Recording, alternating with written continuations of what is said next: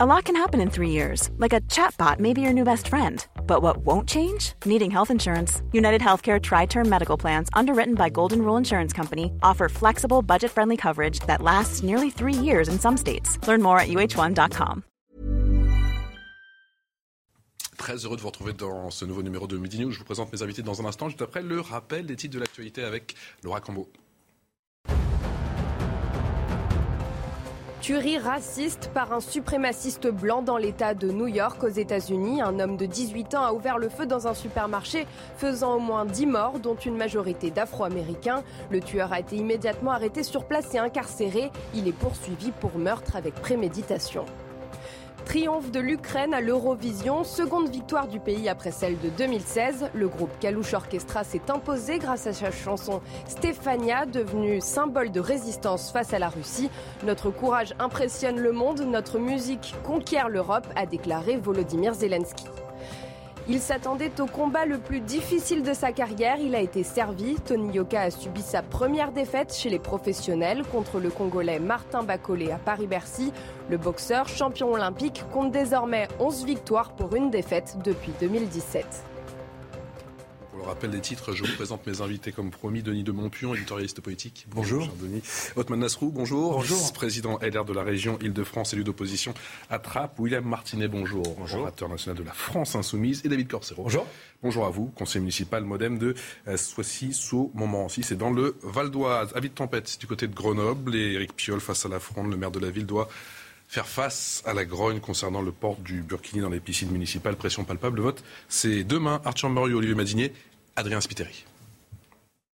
Le burkini sera-t-il autorisé dans les piscines municipales grenobloises? Le maire écologiste de la ville, Éric Piolle, doit soumettre lundi une délibération au conseil municipal qui permettrait l'entrée en vigueur d'un nouveau règlement où le port de cette tenue de baignade intégrale serait permis.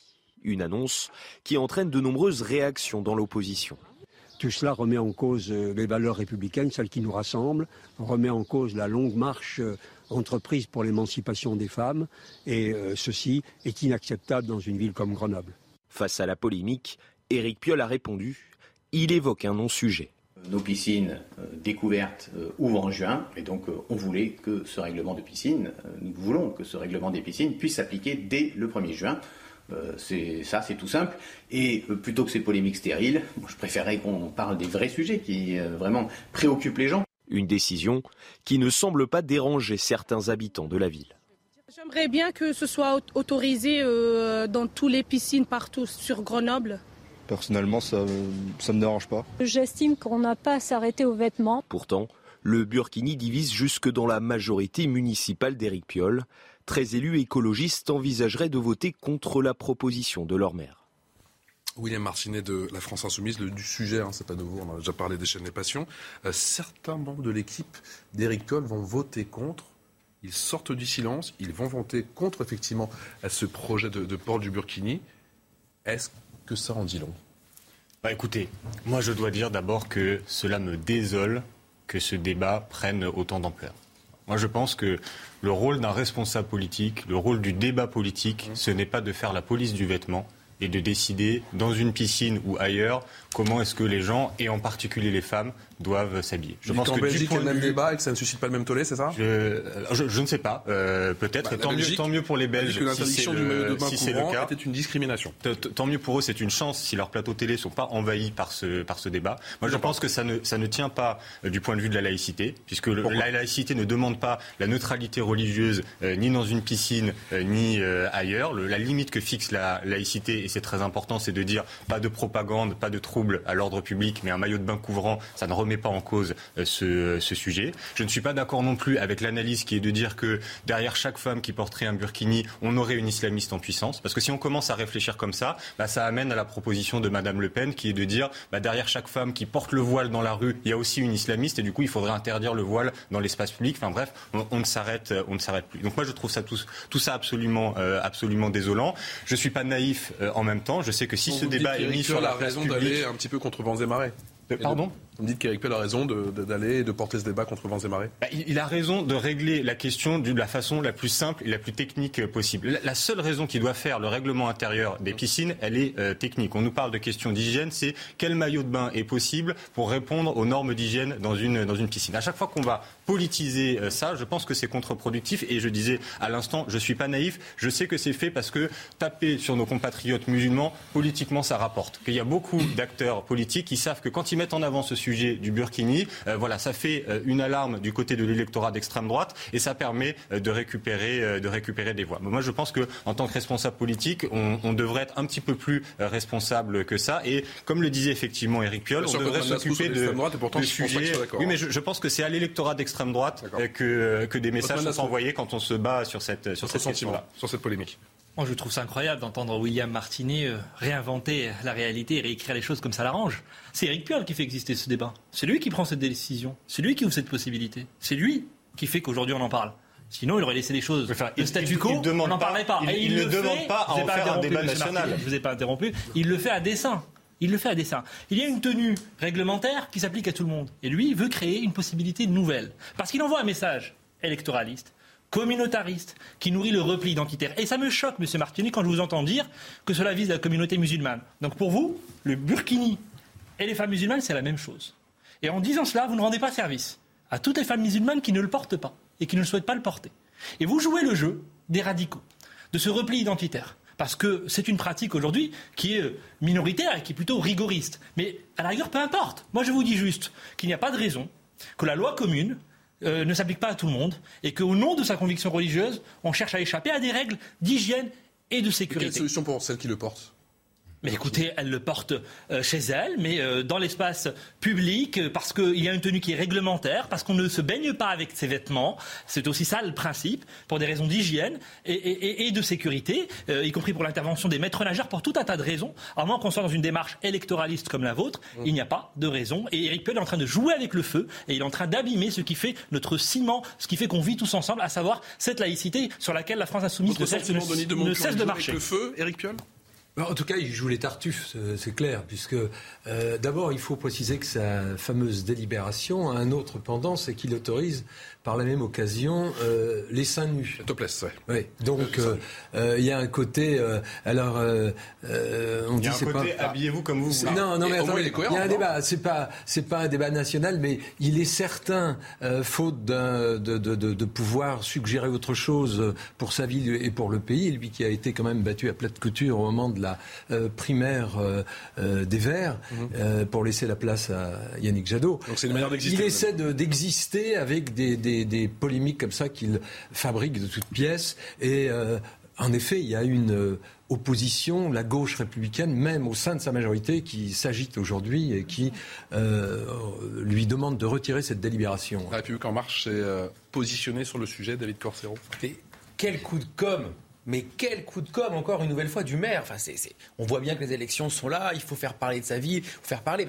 Je rappelle juste que le Burkini, c'est pas une avancée sociale. Hein c'est une remise en cause des valeurs de la République et des valeurs de la femme. Moi, je le dis, le burkini, c'est pas la même chose que le nudisme. il faut être très clair. C'est un choix volontaire d'une pratique religieuse. Et pour moi, ça n'a pas sa place dans, une, piscine, municipale. Il faut être très clair. Moi, je le dis et je l'affirme. Voilà. Je vous fais part des, paroles hein, qui ont été, euh, euh, relayées par le Dauphiné libéré auprès d'une association euh, citoyenne. Cette atmosphère de peur, de prise de position radicale est incroyable. On essaie de nous diaboliser. Ce n'est pourtant pas en ôtant un droit que l'on ajoute une liberté. Faire progresser la liberté par les interdits, ça ne marche pas. Voilà ce que dit cette association sur le terrain, Manasrou. Vous répondez quoi? Eh bien, je suis en désaccord total avec cette association. Et d'ailleurs, quand on nous dit qu'il autorise aussi euh, les femmes à se baigner seins nus, moi, je n'ai pas vu le lobby des femmes seins nus euh, se mobiliser. Donc, on voit bien que derrière, il y a d'autres revendications. Il y a une autre euh, conception de comment on vit en société. Et moi, je ne veux pas que l'on vive côte à côte, qu'on vive avec des règles très différentes entre les uns et les autres. La, la, question religieuse est une affaire privée. Elle se vit dans le secret de sa conscience, elle se vit chez soi. Et dans la vie publique, il y a des règles qui font qu'on vit en société. Avec des valeurs communes. Et je suis très surpris vraiment de ces dérives d'une partie de la gauche qui s'est mélanchonisée, qui s'est radicalisée, qui s'est jetée dans les bras eh bien, de, des rigoristes, des, des, intégristes. Et ça, c'est vraiment terrible parce que la gauche républicaine dans notre pays est en train de disparaître sous les coups de butoir de la France insoumise. Ça, c'est très grave. topless et Burkini, vous me dites même combat? Mais au moins là, on voit émerger peut-être une différence dans notre vision de la société. Moi, je pense qu'il ne faut pas d'uniforme à la piscine. Voilà. Je, pense que ce qui doit être. Donc tout le monde nu. Ce qui doit être. La, voilà, c'est réglé au moins. Les, les, seules, et les enfants, limites, tout ça. Les seules limites, et qui d'ailleurs. Bon, ça vous fait rigoler, vous pouvez le prendre comme ça si vous voulez, mais les seules limites que pose la loi, c'est justement on ne peut pas être tout nu, où on ne peut pas être euh, couvert euh, intégralement. Euh, voilà, notamment, on ne peut pas se, dissimuler le, visage. Ça, c'est les, deux bornes qui font l'ordre public et qui font le fait que justement, on peut vivre en société. À l'intérieur de ça, comment est-ce que les gens veulent venir à la piscine? Est-ce que c'est avec un maillot de bain couvrant ou est-ce que c'est en étant topless? Ça, je pense que ça revient aux libertés individuelles. On va en venir aux créneaux séparés, comme ça a été fait notamment par Marc Justement, c'est l'inverse de ça. C'est l'inverse des créneaux séparés. C'est de dire, venez à la piscine habillé comme vous le souhaitez à partir du moment où vous répondez à ces deux limites qui sont celles de l'ordre de l'ordre public. J'ai juste une question à vous poser. Juste une question à vous poser. Vous avez évoqué la dissimulation du visage et notamment donc l'interdiction du voile intégral qui a été votée en 2010, comme vous le savez, par euh, la droite. Euh, vous y étiez favorable? Tout à fait. Oui. Vous étiez favorable. C'était bien une loi d'interdiction. Oui, oui. Ça un droit. Je, dis, non mais je, aujourd'hui, vous appliquez le principe inverse. je ne dis pas que dans la société, il ne faut pas d'interdiction. Ah. Je dis qu'il faut placer. Il y a donc bien des tenues. limites. Donc il y a une différence entre dire on refuse euh, les extrêmes d'être euh, soit sans aucun vêtement, soit totalement couvert. Ce euh, c'est pas la même chose de dire on refuse ces deux extrêmes-là et entre les deux tout est possible que de dire il faut une sorte d'uniforme à la piscine. Mais je, moi je rebondis sur une des choses que vous avez dites tout à l'heure et qui, qui, pense, qui je pense montre à quel point le débat devient totalement délirant. C'est que vous parlez du, de l'argument de l'hygiène à la piscine. On est du coup là obligé en tant que responsable politique, de se renseigner, de se préoccuper de cette question de euh, l'hygiène dans les piscines, de la qualité de l'eau. Est-ce qu'elle sera dégradée ou pas? Elle se... Alors, vous pouvez penser que c'est le rôle d'un responsable politique de passer du temps là-dessus. Moi, je, l'ai fait, du coup. je, l'ai fait. Non, mais alors, laissez-moi finir. Je, l'ai fait parce que, du coup, le débat est sur tous les plateaux télé et donc, je, veux connaître mes sujets. Donc, par exemple, sachez qu'il y a déjà des piscines qui autorisent le maillot de bain euh, couvrant et que des tests sont faits régulièrement pour savoir la qualité de l'eau et que le fait d'autoriser que des gens viennent avec un maillot de bain couvrant, à partir du moment où c'est pas celui qu'ils utilisent à l'extérieur, ça ne dégrade pas la qualité de l'eau. Moi, je trouve franchement aberrant qu'en tant que responsable politique, j'ai eu à m'intéresser à ça à cause des polémiques que vous créez sur les, sur les plateaux télé. Mais du coup, je l'ai fait, je peux, et je peux vous dire, je peux vous dire que du coup, cet argument de l'hygiène, il ne tient pas. C'est cet argument de l'hygiène, il ne tient pas. Ce n'est pas un argument rationnel pour refuser que des gens aient un maillot de bain couvrant. Je comprends que vous défendiez euh, la polémique mise sur la place publique par, Éric Piolle. je, pense que ça devrait se passer le plus tranquillement possible. Législative. Donc je pense que ça, devrait être un non-sujet. Enfin, bah oui, mais ce non-sujet, c'est quand même Éric Piolle qui l'a mis sur euh, la table. Éric Piolle, il demande juste à ce que les femmes puissent aller à la piscine habillées comme elles le souhaitent. Il ne demande pas à ce que ça en fasse un débat sur Il était certain qu'en évoquant euh, cette question-là, ça, ça enflammerait le débat. 11h passé de 15 minutes, le rappel des titres de l'actualité dans Midi News avec Laura Cambo. Premières élections législatives au Liban depuis le début de la crise. Un soulèvement populaire a été déclenché en octobre 2019 pour exiger le départ d'une classe politique accusée de corruption et d'incompétence. Ce sont pourtant ces forces politiques traditionnelles qui devraient l'emporter, ont prévenu les experts. 15 nouveaux décès enregistrés en Corée du Nord, trois jours après l'annonce du premier cas de Covid. Au total, 42 personnes sont décédées, 820 000 cas de fièvre ont été signalés. La propagation de l'épidémie dans le pays pourrait être dramatique. Le système de santé est l'un des pires au monde. Il manque de médicaments et d'équipements essentiels. Déjà assuré du titre, le PSG retrouve sa force de frappe et renoue avec la victoire. Les Parisiens se sont imposés nettement 4-0 hier à Montpellier. But de Kylian Mbappé, doublé de Lionel Messi, son premier en Ligue 1. L'entraîneur du PSG, Mauricio Pochettino, s'est félicité. Nous avons fait un match complet. Emmanuel Macron réélu, on attend désormais avec impatience la composition du nouveau gouvernement. Ce sondage, il faut pour le journal du dimanche, 74% des Français souhaitent voir une femme première ministre. Écoutez ces quelques réactions micro de Sarah Varny et de Loïc Tontact. La question est très difficile. À vrai dire, tout reste question de compétences. Donc si c'est une femme, on va l'accepter. Si c'est un homme, idem. Mais la meilleure des choses serait de mettre la personne euh, efficace. Ça m'est égal, tu veux quelqu'un de qualité. Quelqu'un de compétent, que ce soit une femme ou un homme. Bon, je préférerais peut-être que ce soit une femme, mais euh, si elle est aussi compétente, à ce moment-là qu'un homme. je pense, que, ça... sera une femme euh, qui sera capable d'aller d'aller de l'avant aussi, mais j'ai une préférence pour les hommes. Je suis pas un, amoureux de la parité à tout prix, hein, donc, mais je veux des gens compétents aux places qui sont importantes. Et Edith Cresson, unique femme à avoir dirigé le gouvernement sous la Ve République entre mai 91 et avril 92, eh bien, regrette que le fait de nommer une femme, ce soit prendre un risque. Elisa Lukavski celle qui a été la seule femme à avoir dirigé un gouvernement en France il y a 30 ans, ne comprend pas qu'on s'interroge sur le genre du futur chef du gouvernement. Le fait qu'il n'y ait qu'en France que la question se pose est à mes yeux scandaleux, euh, déclare-t-elle, prenant les exemples du Royaume-Uni ou encore de l'Allemagne avec Margaret Thatcher et Angela Merkel, deux femmes ayant exercé le pouvoir pendant plus euh, d'une décennie. Alors que 74% des Français souhaitent qu'une femme soit nommée à Matignon, Edith Cresson admet que le problème, eh bien, il vient des politique. Ce n'est pas euh, le pays qui est machiste, c'est sa classe politique. J'ai exercé de nombreux mandats, je n'ai jamais eu le moindre problème avec les électeurs. Pour l'ancienne Première ministre, si aucun président n'a nommé une femme à la tête du gouvernement depuis elle, c'est que le faire serait prendre un risque car elle concède que ce poste est très difficile et que les femmes font plus l'objet d'attaques euh, que les hommes. Et quand on demande à l'ancienne et unique première ministre en France quel conseil elle pourrait donner à celle qui pourrait être nommée à Matignon, elle répond Je ne donnerai aucun conseil, je lui dis simplement qu'il lui faudra beaucoup de courage. Denis de Montpion, est-ce que la France a un problème avec euh, les femmes au pouvoir? Je ne pense pas que la France ait un problème avec les femmes au pouvoir, c'est plus un problème de euh, on est toujours en France à parler de sujets annexes. Là, on parle du sexe des anges plutôt que de. C'est une manière de ne pas euh, traiter des vraies questions. Et quand on pose la question aux femmes politiques, elles disent que oui. Voilà. Euh, qu'il y a un problème avec les femmes Un problème de machiste. Non, mais alors il se trouve que Edith Cresson, c'est vrai qu'elle elle a eu à mener combat quand elle était première ministre, mais il faut dire aussi qu'elle-même avait commis quelques erreurs, notamment si on se souvient de ses paroles malencontreuses sur les Britanniques, les Japonais, etc. Ah ça n'avait pas aidé euh, à asseoir, mais elle avait été avant cela ministre de l'Agriculture. On n'est pas plus dur avec les femmes qu'avec les hommes, Denis? Pardon? On n'est pas plus dur avec les femmes qu'avec les hommes? Alors, si vous demandez à Ségolène Royal, elle vous dira que oui.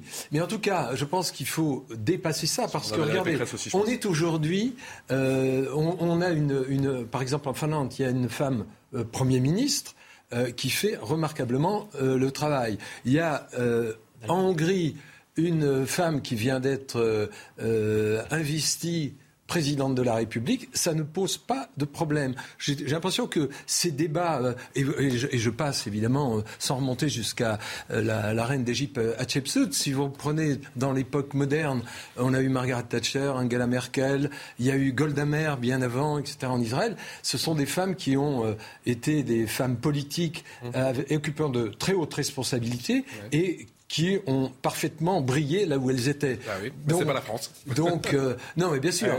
Euh, mais est-ce que aujourd'hui le moment n'est pas venu d'avoir une femme euh, Premier ministre et qui peut-être, alors évidemment, elle aura du, pain sur la planche parce qu'il faut un peu recoller, recoller les morceaux d'une France un peu fracturée aujourd'hui.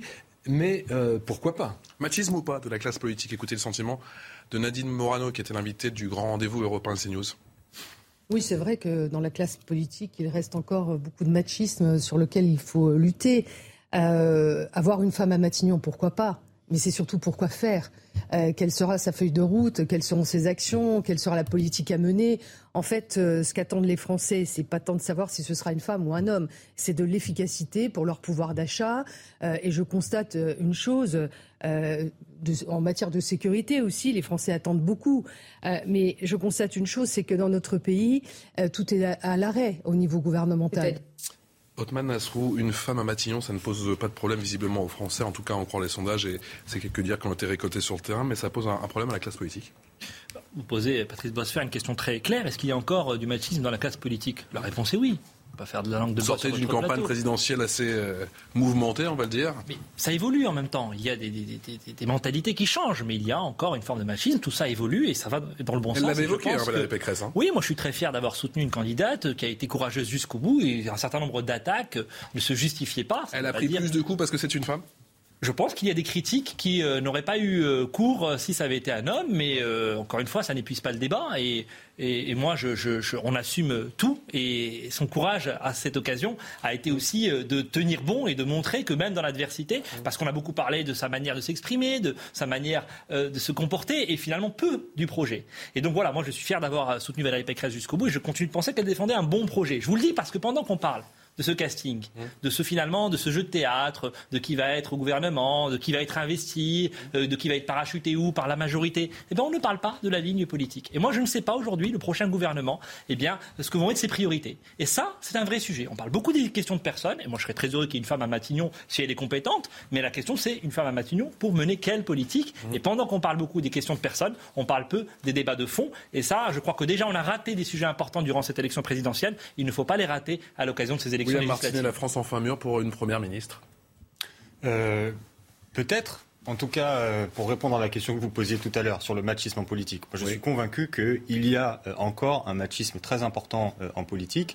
Vous parliez, monsieur, du cas d'autres pays européens, mais je pense que malheureusement, par contraste, ça montre le retard que nous avons en France sur cette, sur cette question. Je pense que nous avons encore dans notre pays une, une vision du pouvoir qui est une vision très viriliste et qui se traduit effectivement par, par des comportements et des jugements sexistes envers les femmes qui font de la politique. Je pense qu'effectivement, Valérie Pécresse a été victime de, de cela. Alors moi, pour le coup, je ne partage absolument pas le projet politique de, de Valérie euh, Pécresse. Mais voilà, je pense que notamment le, dans le, le premier grand meeting qu'elle a fait et les critiques sur sa façon de, de s'exprimer, bon, certes, elle n'est pas très bonne euh, oratrice, mais le- la violence des critiques euh, qui ont été faites euh, tient beaucoup euh, au fait que, que Valérie Pécresse est une, est une femme. Donc il y a, La France il y a Insoumise encore qui ça défend les LR aujourd'hui. qui existe. À noter.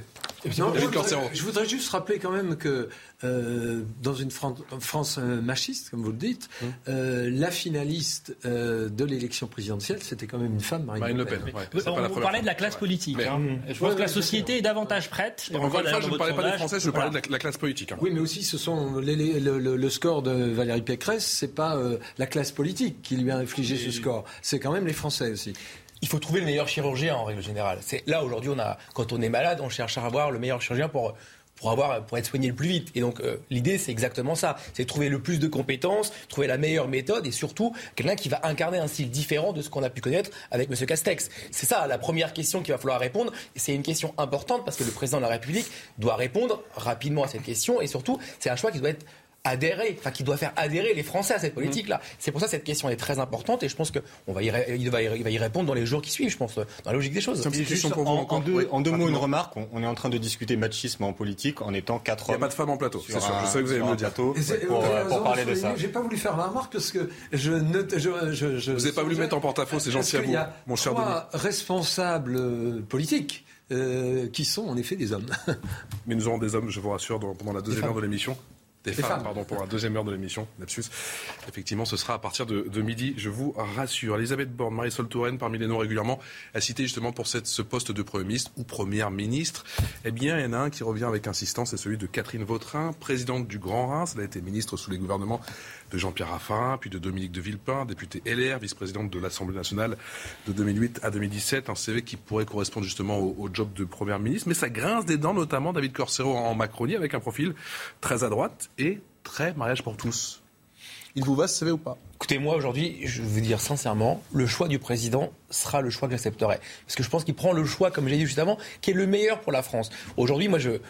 Savez, quel que soit euh, là ou, là ou le candidat. Mais qu'est-ce que vous vous dites avec vos camarades de la majorité Est-ce que ce profil, justement, il vous inquiète ou pas du tout? Moi, je pense que c'est au président de choisir. C'est lui qui, doit, qui va travailler avec. C'est sa ligne politique qui va être incarnée. Comme je vous l'ai dit, moi, je suis pas candidat sur les élections à venir. Il reste 40 c'est secondes, pas- je vais encore avoir de la langue de bois ouais, là-dessus. Non, non, c'est pas la langue de bois. Je vous dis juste que ce choix-là, il est important parce que c'est le sien. C'est une collaboration. Vous savez, le binôme président-premier ministre, c'est un binôme euh, non-stop. Et donc, les choix doivent être cruciaux et le choix dans lequel on doit aller pour lui, doit être 100% dans, son sens. Il ne faut pas un signal plutôt à gauche, justement, concernant la, le premier ou la première ministre? Et je pense que dans les choix que vous venez de faire voir, euh, ce sont des choix à gauche. Euh. oui, mais alors, non, y a, vous oubliez parmi les ah. femmes pressenties, c'est Audrey Azoulay. Audrey Azoulay. Voilà, le, son nom, quand même. Euh, court pas mal les rues et, Très bon en tout cas, elle, a été elle a été ministre de la Culture de François Hollande. Elle est aujourd'hui euh, directrice générale de l'UNESCO et ce serait un assez bon coup politique pour conduire la campagne des législatives. J'ai l'info sur qui va être euh, le prochain ministre d'Emmanuel Macron. Emmanuel Macron euh, Jean-Luc Mélenchon. Voilà. Ah. Jean-Luc Mélenchon. et c'est important de le dire parce que là, cette, ce, côté casting, non, non, ce pas, côté pas, dès la semaine prochaine. dire qui sera Premier ministre d'Emmanuel Macron, ça veut aussi mettre dans la tête des gens l'idée que les choses sont actées. Enfin, institutionnellement, c'est le président de la République qui désigne le Premier ministre. J'ai bien précisé que c'était pour un J'ai bien précisé que c'était pour un gouvernement de combat pour les législatives. Absolument pas. Bah, parce que d'abord, les institutions le disent. C'est la majorité à l'Assemblée nationale. C'est de là que provient euh, le Premier ministre. Et c'est lui qui fait la politique du, sondages du pays. Euh, oui, alors concernant les législatives. Vous savez, les sondages, le vendredi soir, avant le premier tour de l'élection présidentielle, ils mettaient Jean-Luc Mélenchon 5 points en dessous euh, du résultat et du score qu'il a fait finalement. Donc revenir nous voir aujourd'hui en nous disant non mais regardez les sondages, je vous parle des sondages législatives. Les élections euh, législatives. Vous les connaissez comment Il faut prendre les choses au sérieux. Les sondages se sont gravement trompés pour le premier tour de la présidentielle. Martinet, il y a, il y a, des enfants et des jeunes qui nous regardent et qui pensent que le Premier ministre est élu. Désormais, on vous entend arrêter cet enfumage. C'est de la propagande. On fait, ça n'est pas comme ça que ça marche. d'éducation civique avec, euh, avec cette, euh, cette question-là. Bah, au contraire, il y a des gens qui pensent que parce que Emmanuel Macron a été élu, les choses sont pliées, elles sont finies. Bah non, c'est la majorité à l'Assemblée nationale. C'est le vote des citoyens les 12 et 19 juin qui va déterminer quelle sera cette majorité. On se retrouve dans un instant, une courte pause et Midi News vous retrouve dans deux petites minutes.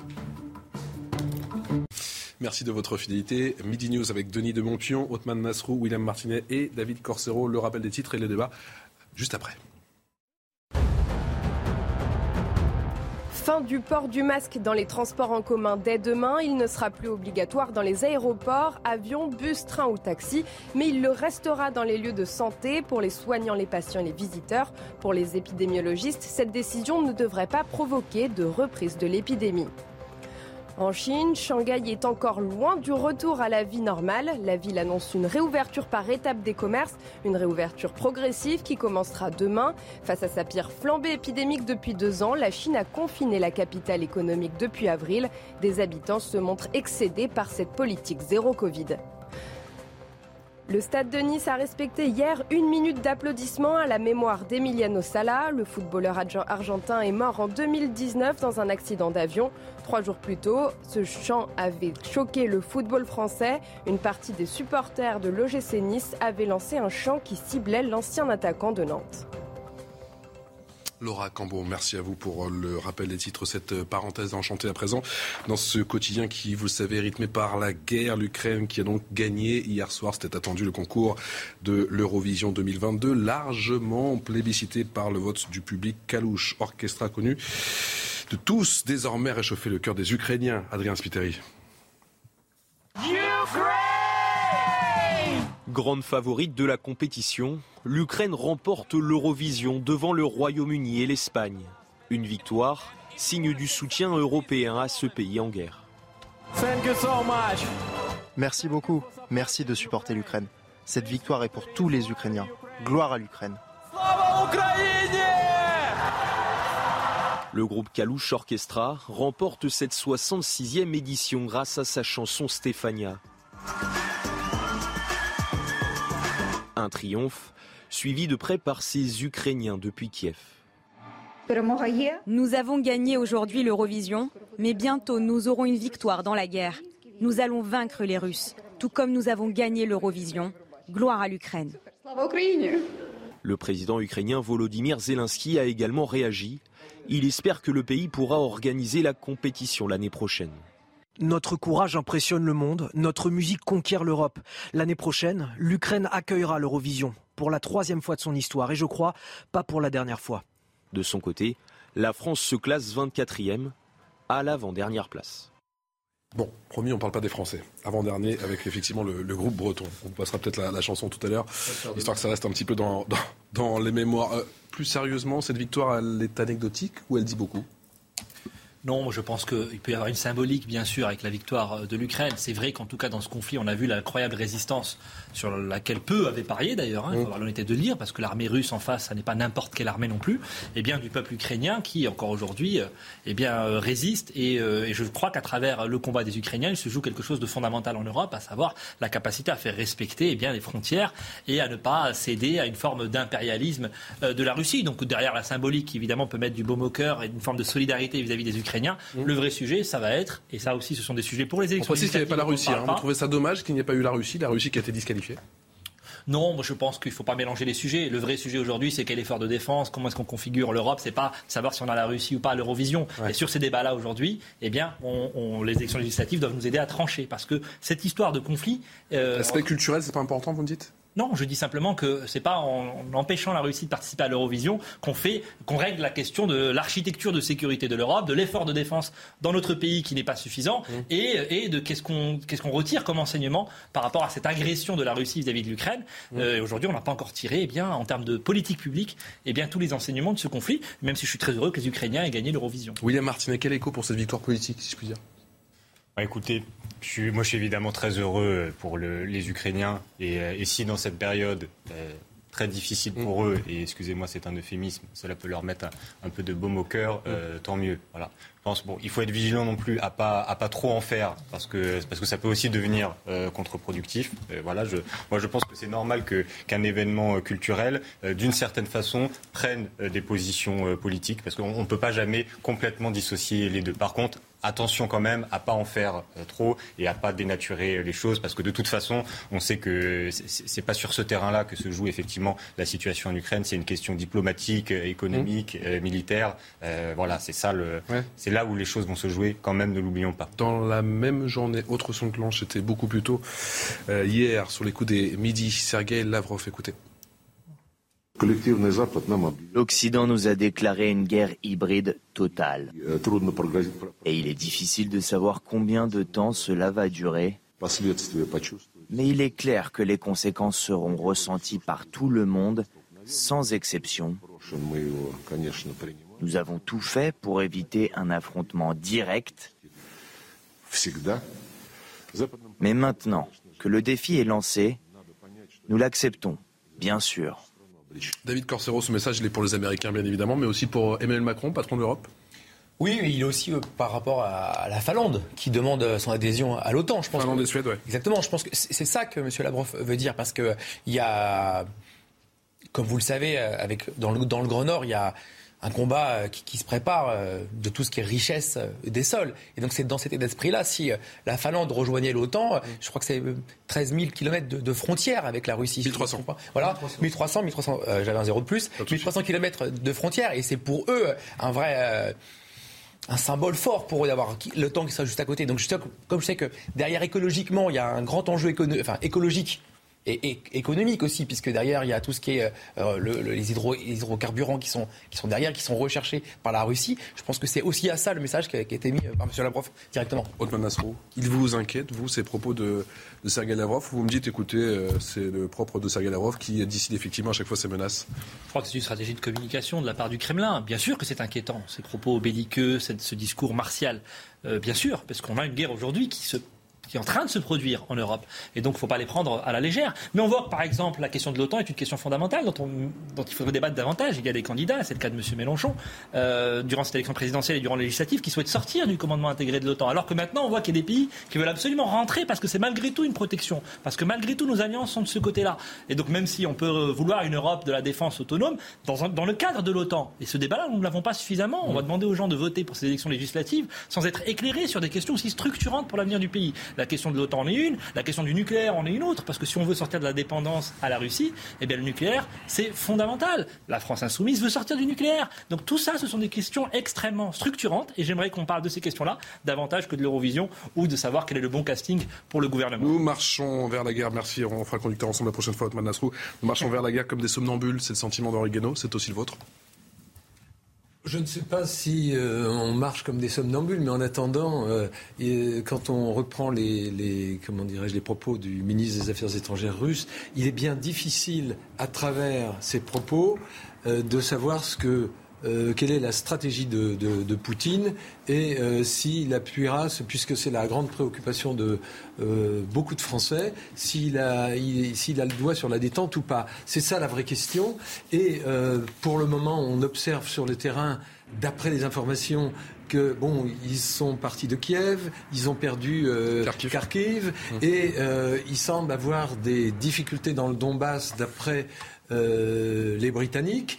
Euh, donc c'est bien difficile de savoir si euh, euh, Poutine va tout d'un coup lancer une offensive beaucoup plus marquante ou ils vont en effet ordonner un, retrait de leurs troupes comme ils ont commencé à le faire ici et là. Donc pour le moment on, glose autour de, cette guerre qui est réelle parce qu'il y a eu beaucoup de morts, de destruction et puis Poutine va être confronté à un autre problème, c'est le rapatriement de euh, ces soldats et de ces marins euh, tués sur le front.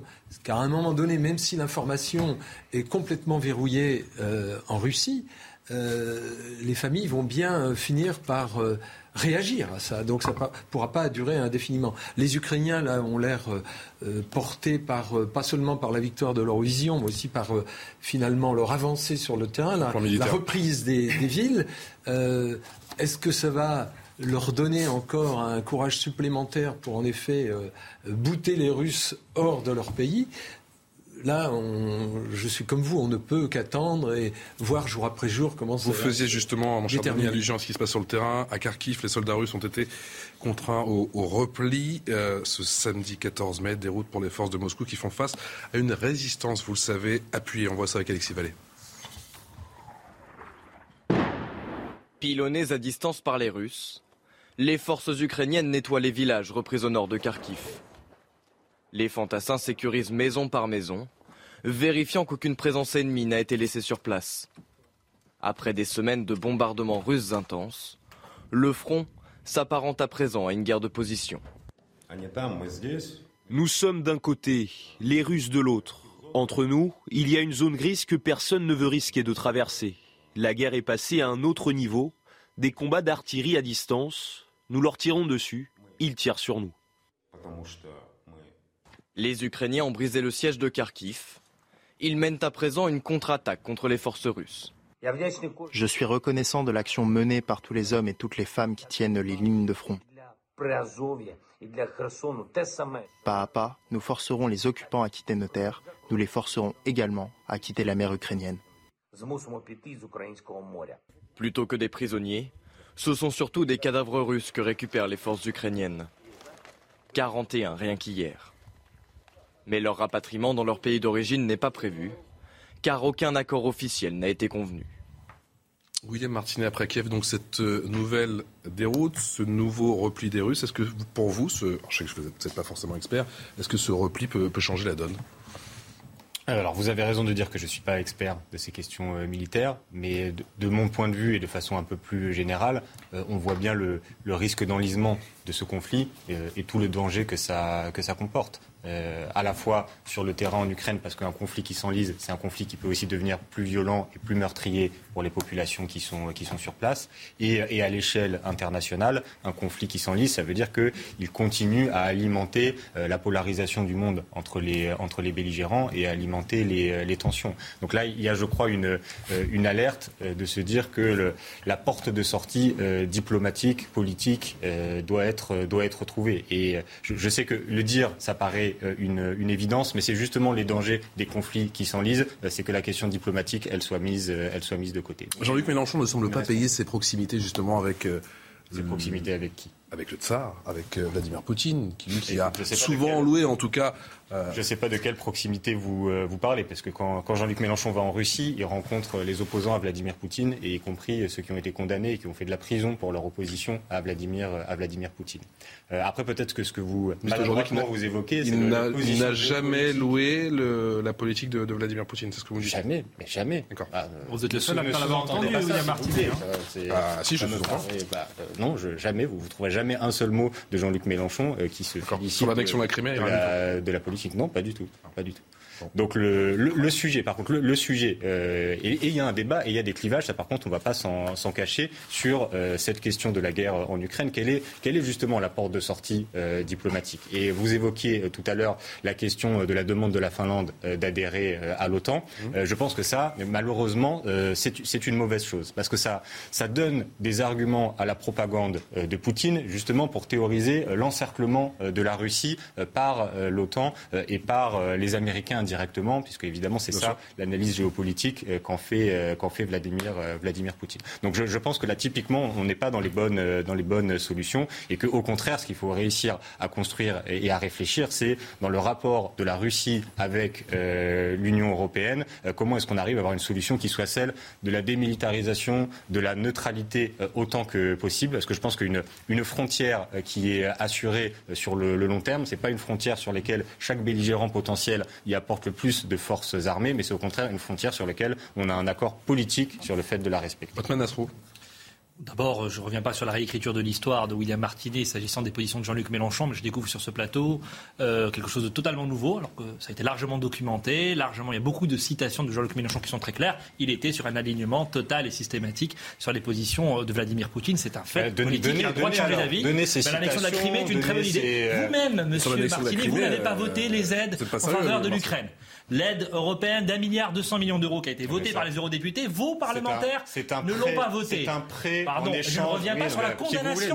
Du coup, c'est très bien parce que euh, vous avez sous-entendu quelque chose. Je vous demande un argument très concret et prenons-le. Là, vous, nous dites qu'on vote contre les aides à l'Ukraine. Il s'agit d'un prêt qui était proposé à l'Ukraine en échange de réformes euh, structurelles. Moi, je vous le redis, hein, sur l'annexion de la Crimée. La condamnation de l'annexion de la Crimée en 2014, vous n'avez pas non plus voté la résolution du Parlement européen pour condamner l'annexion de la Crimée par la Russie. Cette résolution-là, je, ne la connais pas, mais comme la, première résolution dont vous m'avez parlé, c'est un dossier que j'ai pu travailler. je sais, je sais, que, votre argument est, mensonger parce que vous faites passer une aide, euh, vous faites passer un prêt à l'Ukraine conditionné à des réformes structurelles hein. pour, euh, pour une aide. Bah, on n'est pas d'accord avec le fait qu'il faut faire des prêts à des pays vous n'êtes pas d'accord avec la vérité, leur économie derrière. Mais ça n'a rien à voir avec le l'aide ou pas à l'Ukraine. Par contre, il y a une autre chose que je retiens, c'est qu'on j'entends instant parler de la démilitarisation de l'Ukraine. Mmh. Je veux dire, attention quand même, on a ici un pays souverain qui est en train d'être agressé, et on est en train d'expliquer qu'une solution euh, du conflit, ce serait de demander aux Ukrainiens, eux, de ne pas avoir les moyens d'assurer leur propre défense. Je crois que si on veut sortir par le haut de ce conflit, eh bien, il faudra quand même qu'on ait une position très claire. Et aujourd'hui, l'agresseur, c'est la Russie. Non, mais ça, bien sûr, ça, ça n'a rien à voir euh, avec ça. D'ailleurs, on n'a pas, on n'a pas rebondi là-dessus.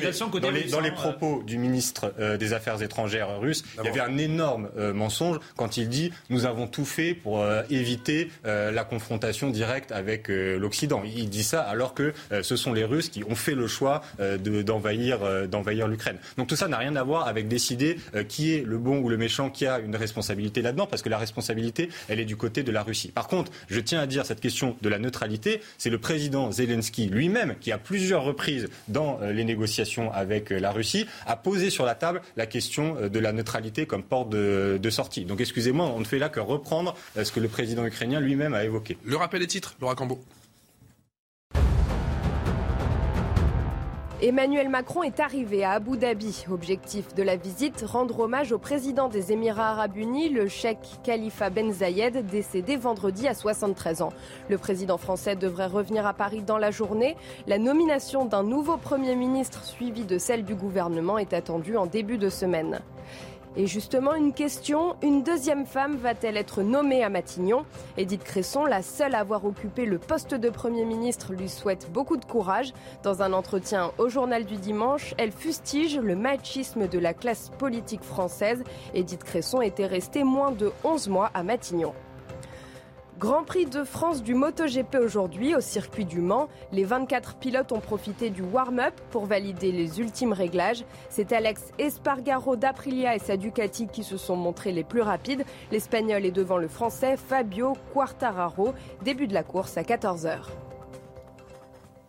Voilà, Laura Cambo, pour le rappel des titres, on en vient à présent à ces élections législatives. Ce sont les 12 et 19 juin prochains, ça approche à grands pas. Et ce malaise, notamment dans la 15e circo de Paris. Je suis la seule députée sortante de France à ne pas être investie. Le cri du cœur ce matin sur CNews et Europe 1 de Lamia El Haraj qui a défié la France Insoumise, notamment en se présentant tout de même à l'élection. Écoutez. L'accord de base, c'était tous les députés sortants qui le souhaitent sont réinvestis. Il y a un autre sujet qui se pose aujourd'hui. Les électeurs sur ma circonscription ont voté il y a moins d'un an. Ils ont voté et m'ont permis de devenir leur député. J'ai gagné avec plus de 14 points d'avance l'année dernière. Contre elle Et j'ai gagné contre Daniel Simonet en 2021. Daniel Simonet s'est présenté en 2012 sur la sixième circonscription de Paris. Elle a perdu.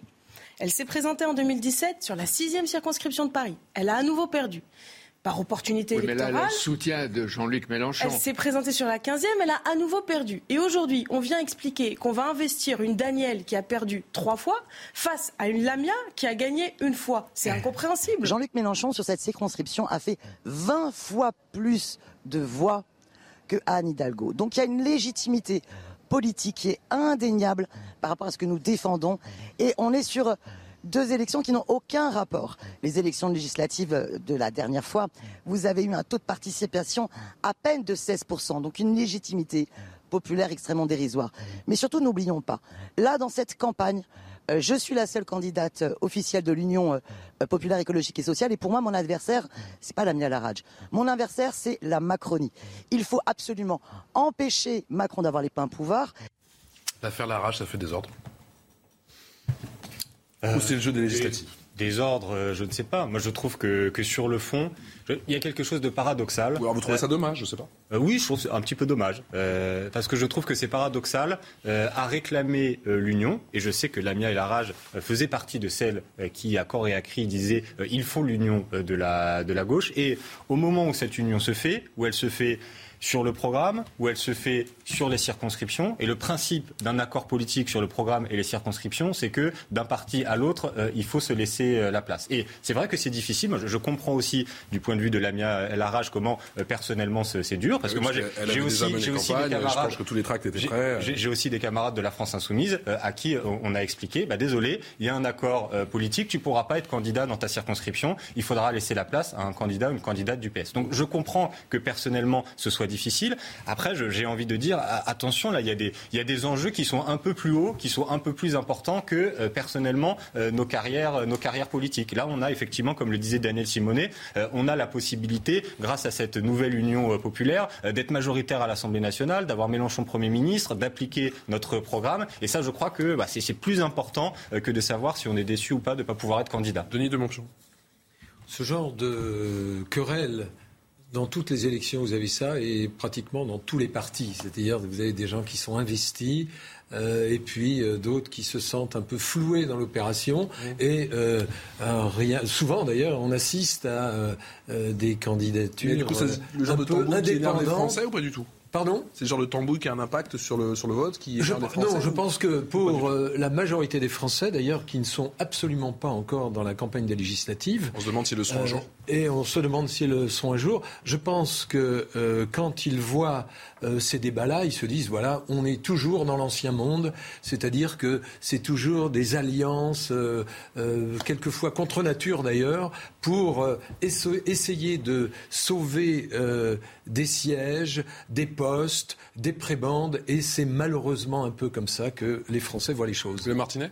Ah, c'est plus que ça. Cette nouvelle union populaire, c'est plus qu'un accord de simplement se répartir les sièges. Et c'est d'ailleurs ça qui fait que euh, on a eu un petit peu de temps, euh, on a mis un peu de temps à le faire euh, accoucher. Voilà, la voilà, a pris a pris quelques semaines parce que c'est un accord de gouvernement. Parce que sur le programme, il a fallu se mettre d'accord, pas simplement sur quelques mesures symboliques pour pouvoir faire campagne, mais sur un programme de gouvernement complet. C'est ce qu'on a réussi à faire jusqu'au Parti socialiste. Vous l'aurez remarqué, il y a certains socialistes, certains éléphants à qui ça plaît pas, parce qu'ils n'acceptent pas l'idée de défendre, par exemple, la retraite à 60 ans. Mais au moins, ça a le mérite euh, de la clarté. Nous avons un programme que nous pourrons appliquer euh, si nous sommes majoritaires à l'Assemblée nationale. Je crois qu'il y, a, du côté de, tous les partis euh, de la gauche traditionnelle, des écologistes et des insoumis, il y a une grande responsabilité. On a entendu le message des électeurs au moment de la présidentielle. Je vous rappelle qu'on est passé à 400 000 voix seulement du second second tour. Voilà. Il manquait à Jean-Luc Mélenchon quatre voix par bureau de vote pour être au second tour, dépasser Marine Le Pen et pouvoir affronter Emmanuel Macron. Bon, bah là, on ne veut pas refaire cette erreur. C'est pour ça qu'il y a cette nouvelle union populaire. Et moi, le, message que je veux envoyer à tous ceux qui s'intéressent à la chose publique ou même qui sont préoccupés par leurs conditions de vie, qui sont déçus de l'élection présidentielle, il y a un troisième tour qui est l'élection législative. Et avec cette nouvelle union populaire, on est en position de force. Écoutez, c'est tout, tout, ce que je déteste. Moi, je vous le dis, c'est tout ce que je déteste en politique. Les, petits, les petites phrases, les uns contre les autres. Vous savez, il n'y a qu'une seule manière de trancher. Présentez-vous et les électeurs décideront qui sera la future députée de la circonscription, ni plus ni moins. Vous êtes empêché, vous pouvez nous rappeler pourquoi? Bah, Parce qu'il y a une loi qui interdit un, un, un suppléant de se présenter euh, contre sa titulaire euh, sur sa circonscription euh, sur la prochaine mandature. Donc moi, je l'accepte parfaitement, ça fait partie de la loi. Mm. Donc on a été député, on accepte les lois parfaitement. Mais moi, je lui dis juste qu'aujourd'hui, il n'y a aucun problème. Que les deux se présentent et on verra qui gagnera. De toute façon, quoi qu'il arrive, c'est toujours les électeurs qui décident. De toute façon, c'est très clair. Si Mélenchon il aurait dû être qualifié deuxième tour. Les, Français n'ont pas voulu. Ils ont dit non. Donc, si aujourd'hui cette circonscription doit tomber dans l'accord de l'Union populaire, elle tombera dans l'accord. Donc, laissez les candidats se présenter, arrêtez les tambouilles internes et laissez les, électeurs décider. C'est tout. C'est tout ce que je déteste. Là, on est dans tout ce que je déteste. de législative, euh, En tout cas, on voit que cette union qu'on nous vend, cette fameuse NUPES, c'est une union de façade. Mmh. Euh, le Parti Socialiste, la France Insoumise, Europe Écologie Les Verts, en réalité, ne sont d'accord ni sur le nucléaire, ni sur la laïcité, ni sur l'Europe. Mmh. Donc il ne reste que des querelles de personnes. Si, si, tout ça, a été signé et écrit. Bah, la preuve, ça marche On se répartit les circonscriptions et au lendemain de cette élection législative. 577. Oui, mais on sait comment ça se passe Si vous voulez, vous pouvez à partir de là expliquer que personne n'est d'accord Vous n'allez pas me dire le Parti Socialiste jusque-là défendait des choses différentes et avait un semblant d'honneur et restait dans un giron républicain et il a vendu son avocat pour sauver quelques circonscriptions, à l'exception de cette 15e circonscription de Paris, que visiblement, vos tambouilles internes n'ont pas permis de laisser euh, au profit du Parti socialiste. Et on voit pourquoi il y a cette division. Mais sur le fond, en réalité, eh bien, pas une union, c'est une dissolution de la gauche républicaine au profit de l'extrême gauche. Et c'est pour cela que vous arrivez à imposer une candidate, y compris face à une députée sortante, ce qui n'est normalement pas l'usage. Mais ça apprendra aux socialistes qui ont choisi, eh bien, finalement, leur, euh, circonscription plutôt que leur conviction. Carole Delga qui sonne la révolte en Occitanie, ça vous inquiète ou pas, côté PS Non. Non. Je le disais tout à l'heure, il y a une clarification. Euh, au sein du Parti socialiste, on le sait depuis euh, des années, euh, il, y a, il, y a, des désaccords sur les questions économiques et sociales. Je prenais l'exemple de la retraite à 60 ans. Il y a certains socialistes, et François Hollande en fait partie, pensent que le cours de l'histoire, c'est d'allonger la durée de cotisation, c'est de repousser l'âge légal de la retraite. Dans la gauche, il y a d'autres personnes qui sont encore attachées à l'idée de réduire le temps de travail sur la vie et au contraire de ramener la retraite plus ça, c'est un débat qui a toujours existé dans la, dans la gauche entre ceux qui défendaient euh, cette idée forte et ceux qui euh, étaient emportés dans des dérives libérales. Bah, je crois que là, avec cet euh, accord de la nouvelle Union populaire, ça a permis de clarifier ça au, Parti socialiste. Donc ceux qui ne sont pas d'accord, eh ben, ça promet à l'Assemblée nationale. Moi, je vous dis, la prochaine mandature qui se terrible. Ah bah, des hein. macronistes qui, ont un projet qui est très proche finalement. Je ne vois pas la différence moi entre ce que Madame Delga dit et ce que disent les candidats de. Je dis à mes collègues, préparez-vous pour les séances de nuit, ça ne va pas s'arrêter. Hein. C'est parti. Hein. Denis de Montpion, Antman Nasrou, William Martinavi, Corseau, merci à tous les quatre. Merci à vous. Merci. Vos invités prendront euh, votre place pour la suite de Midi News. On ira notamment en Ukraine ou encore à Buffalo avec cette euh, tuerie à caractère raciste. Vous restez avec nous. 11h passées de 59 minutes, la suite de Midi News. Merci encore de votre fidélité. On accueille Arthur de Batrigan. Bonjour. Ça va depuis hier soir Oui, vous? Ça va très bien, merci, cofondateur de l'Incorrect. Alexandre Nicolic, bonjour. Bonjour. Vous êtes président du groupe Rassemblement National au Conseil Régional du Centre Val-de-Loire, directeur des jeunes avec Marine Oligro nous a rejoint. Bonjour. Bonjour. Merci d'avoir accepté notre invitation. Présidente de la France, vraiment, et maire de Coudray, du Coudray-Monceau, ça se trouve dans l'Essonne, et Franck Tapiro, communicant Bonjour. et fondeur du mouvement Acte, Action Citoyenne, Cohésion Transmission. C'est parfait, on a tout le monde. C'est parti pour le rappel. Premières élections législatives au Liban depuis le début de la crise. Un soulèvement populaire a été déclenché en octobre 2019 pour exiger le départ d'une classe politique accusée de corruption et d'incompétence. Ce sont pourtant ces forces politiques traditionnelles qui devraient l'emporter, ont prévenu les experts. La France n'a jamais été aussi divisée qu'aujourd'hui. C'est la mise en garde de Gérard Collomb à Emmanuel Macron. Sur Europe 1, l'ancien ministre de l'Intérieur affirme la fragmentation de la société française s'est accrue et en particulier le problème des banlieues n'a pas été résolu. Un constat qui explique selon lui l'apparition des trois blocs qui composent le nouveau paysage politique. Déjà assuré du titre, le PSG retrouve sa force de frappe et renoue avec la victoire. Les Parisiens se sont imposés nettement 4-0 hier à Montpellier. But de Kylian Mbappé, d'Angel Di Maria et doublé de Lionel Messi, son premier en Ligue 1.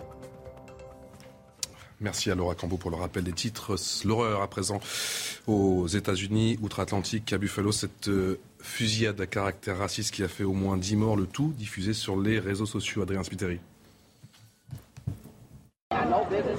Dans ce magasin d'alimentation de Buffalo, au moins 10 personnes ont été tuées ce samedi. Équipé d'un gilet pare-balles, un homme lourdement armé a ouvert le feu. Ce témoin raconte. Il a tiré à l'extérieur et à l'intérieur du magasin. J'ai entendu au moins 20 coups de feu. Parmi les victimes, une majorité d'Afro-Américains. Le FBI a ouvert une enquête pour crimes racistes. Nous enquêtons sur cet incident comme étant à la fois un crime haineux et un cas d'extrémisme violent à motivation raciale. Le tueur, homme blanc de 18 ans, a rapidement été interpellé par les forces de l'ordre. Selon les autorités locales, il aurait diffusé en direct ce massacre sur les réseaux sociaux. La maire de la ville interpelle les responsables de ces plateformes. Il y a une frénésie d'alimentation sur les réseaux sociaux où la haine alimente plus de haine. Il faut que cela cesse.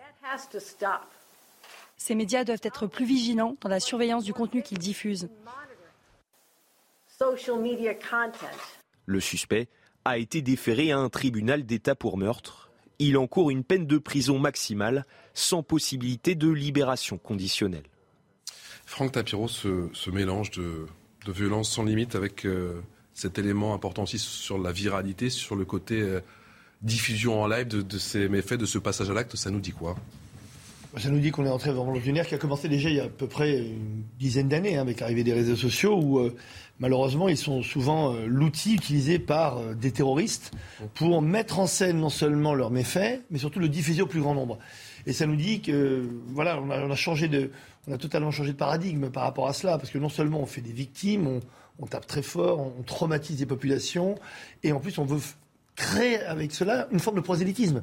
Donc chaque acte, alors qu'on aurait pu imaginer que des actes comme ça, au contraire, provoquent, euh, on va dire, des, levées, euh, bien entendu, de, de part et d'autre, hein, mmh. à la fois d'opinion, euh, mais ça crée aussi malheureusement de l'adhésion. C'est ça qu'il faut retenir. Depuis, en fait, malheureusement, depuis 911, depuis les tours jumelles, depuis ce qui s'est passé, on pensait que le terrorisme qui avait fait sa plus belle campagne de publicité, parce qu'il faut l'appeler comme ça, de promotion. On pensait que c'était vraiment, au contraire, le, début de la guerre contre le terrorisme, et c'est exactement l'inverse. C'est comme ça qu'on, malheureusement, proliférait l'État islamique et tout ce qui, malheureusement, s'est enchaîné derrière. Donc, ça montre qu'il faut lutter non seulement contre ces idées nauséabondes de racisme, mais aussi sur cette nouvelle forme de violence, cette, ce deuxième acte de violence qui est la prolifération d'images qui mettent en scène cette violence. Aurélie Gros, qu'est-ce qui vous marque le plus, justement, ce tuerie à caractère raciste ou le fait que ce soit diffusé en live? Ah, les deux, les deux me marquent. Je on ne peut pas euh, choisir entre les deux, mais je trouve effectivement que les réseaux sociaux, euh, depuis un certain nombre d'années, euh, sont, sont, un lieu où prolifère un grand nombre d'images. Et je pense notamment à nos enfants qui peuvent tomber sur ce type d'image. Et ce qu'il faudrait punir aussi, c'est ceux qui regardent, parce que je, pense, et qui repartagent. Et parce qu'aujourd'hui, les réseaux sociaux ont cette capacité effectivement à rassembler, on l'a vu, hein, ça peut être positif, mais souvent c'est plutôt les fake news, euh, les, les, informations euh, immondes comme celle-là qui... Et en même temps, comment on peut faire C'est diffuser en live, ça nous tombe dessus sur, euh, sur Twitch. Je, sais bien, je sais bien, mais peut-être aussi un peu d'éducation, hein, beaucoup d'éducation à l'école. Euh, et quand je dis école, c'est de l'école primaire jusqu'à la terminale, c'est-à-dire ne pas arrêter cette éducation à l'informatique, au réseau, à Internet, parce qu'aujourd'hui, je pense que nos enfants ne sont pas assez prévenus euh, des méfaits euh, de ces réseaux. Et Twitch a très très bien réagi, et d'ailleurs ils le font tous maintenant, ils réagissent très vite pour non seulement retirer les contenus de, ce type, mais surtout surveiller derrière si d'autres personnes qui sont sur leur réseau propage ces images-là. Donc sur la viralité, quoi. Voilà, ils ont très très bien communiqué. Maintenant, Twitter le fait, alors que c'était un peu plus compliqué. Euh, on sait qu'il y a eu beaucoup de laxisme parce que bah, c'est de l'audience. Vous avez dit interdiction de regarder, mais quelqu'un peut vous dire, vous savez, on m'envoie quelque chose, je ne savais pas ce que c'était. J'y suis allé, j'ai regardé. On est un peu là comme des moutons. En revanche, le fait de le retransmettre, là, ça peut être un délit, absolument. On est bien d'accord. Bah là, vous avez un mélange en fait de la culture de violence, des armes à feu culturelles américaines. Vous avez euh, la ligne de crête toujours sur laquelle a été les États-Unis, entre l'espèce de multiculturalisme, communautarisme, racialisme, qui a toujours tenu par des, différents fils et qui là, on voit que ça s'accentue. Et vous avez évidemment la culture de l'image, mais c'est quelque chose qui est assez ancienne. Vous rappelez-vous de Columbine, quoi, ce massacre dans, une, dans, une, dans, une, euh, dans, un, dans, un campus. Euh, c'était dû en fait à une culture des jeux vidéo et du cinéma. Et aujourd'hui, en fait, vous avez les images qui s'auto-nourrissent eux-mêmes. On se nourrissait de la violence au cinéma, dans les jeux vidéo, et aujourd'hui, on, on, on s'auto-nourrit en rediffusant, le, pas nous, mais eux, en rediffusant eux-mêmes la, mise en scène de leur massacre. Donc euh, voilà, c'est là on arrive à un espèce de combo qui est, qui est assez effrayant, mais malheureusement, c'est après il faut réfléchir peut-être philosophiquement à cette, euh, cette notion de, de, de, liberté, parce que si vous regardez d'où vient cette culture de, de, des armes à feu américaines, c'est, été écrit dans la Constitution de, 80, de 1791, cette liberté fondamentale. Il y a cette culture, euh, qui c'est, cette notion culturelle de voilà de la conquête de l'Ouest, de la chasse, de tout ça. Et aujourd'hui, il y a aussi quoi, aujourd'hui depuis plusieurs années, il y a cette défense de la liberté de, la circulation des armes et de la possession d'armes à feu. C'est aussi dans une non, dans un dans une dans un doute en, ou en tout cas une non confiance en l'institution ou en la police pour se protéger eux-mêmes. Arthur, vous me dites qu'on peut pas calquer la situation aux États-Unis et celle qui se passe en France. Ah non, ça en train d'arriver. Pas du tout la même culture. On n'a pas la même culture, mais il y a quand même des. Le deuxième amendement n'existe pas. pas la même histoire et pas la même culture. L'ultra droite, on l'a vu encore avant-hier avec cet homme qui a été euh, interpellé. Alors l'ultra droite, faut regarder. Moi, j'ai regardé parce qu'on m'a dit c'est ultra droite. Ok. Alors qu'est-ce qui prouve que c'est ultra droite Je regarde. Vous avez vu le discours de ce type? Ouais. Le type, il explique. Euh, je ne crois pas aux attentats. Je, il dit je ne crois pas aux antisémites djihadistes parce que en fait c'est des, des agents secrets qui met en scène ces attentats pour monter les musulmans contre les chrétiens. Je vois pas un type catalogué d'extrême droite expliquer qu'en fait les attentats musulmans n'existent pas et c'est une mise en scène. Oui, je peux aussi parler de, de Juan Martin Aramburu, l'ex-rugbyman qui lui aussi ah, s'est pris, pris, une balle. Effectivement, alors là, on est dans. Alors, non, mais voilà. pour ça, faut pas tout comparer. Les il y a des faits divers. On peut parler d'ultra droite et l'ultra gauche aussi, bien évidemment. Mais, bon. Oui, mais sauf que c'est important parce que là, tout de suite, moi, ce qui m'a interpellé, c'est ultra droite. On va regarder ce que c'est. Pardon, est plus proche de Jean-Luc Mélenchon dans son discours complotiste. Rappelez-vous, Jean-Luc Mélenchon qui expliquait que Mera c'était bizarre parce que c'était avant avant la, présidence. Donc il y a quand même des choses bizarres. Moi, l'extrême droite peut exister, pas de problème. Un type d'extrême droite qui vous explique que les attentats musulmans n'existent pas, que c'est un complot, j'en connais pas. voilà. Donc, mais encore une fois, il y a une culture américaine de, l'arme, il y a une culture euh, de la détention d'armes, il y a une culture de la violence, mais qui est innée à leur histoire, qui est récente. Et c'est ce qu'on dit toujours, et puis on se rend compte que 10 ans, 15 ans, 20 ans plus tard, ça arrive chez nous. Alexandre Nicolas. Oui, bah, sur, ce, sur ce fait précis, euh, on voit que c'est la, racialisation de la société américaine qui amène euh, aussi à, à, ces meurtres et, et, un danger qui commence de plus en plus à nous toucher, où les, euh, où on voit la société française qui, euh, qui se divise euh, selon l'origine, selon la couleur de peau. Et c'est ce modèle-là qui, évidemment... le modèle anglo-saxon Ah oui, ce modèle multiculturaliste revendiquait le, le, multiracialisme. Parce qu'aux États-Unis, on se revendique comme un Afro-Américain, un Italo-Américain à vie. C'est son identité génétique qui fait son identité. Et en France, on est évidemment aux antipodes de cette identité-là.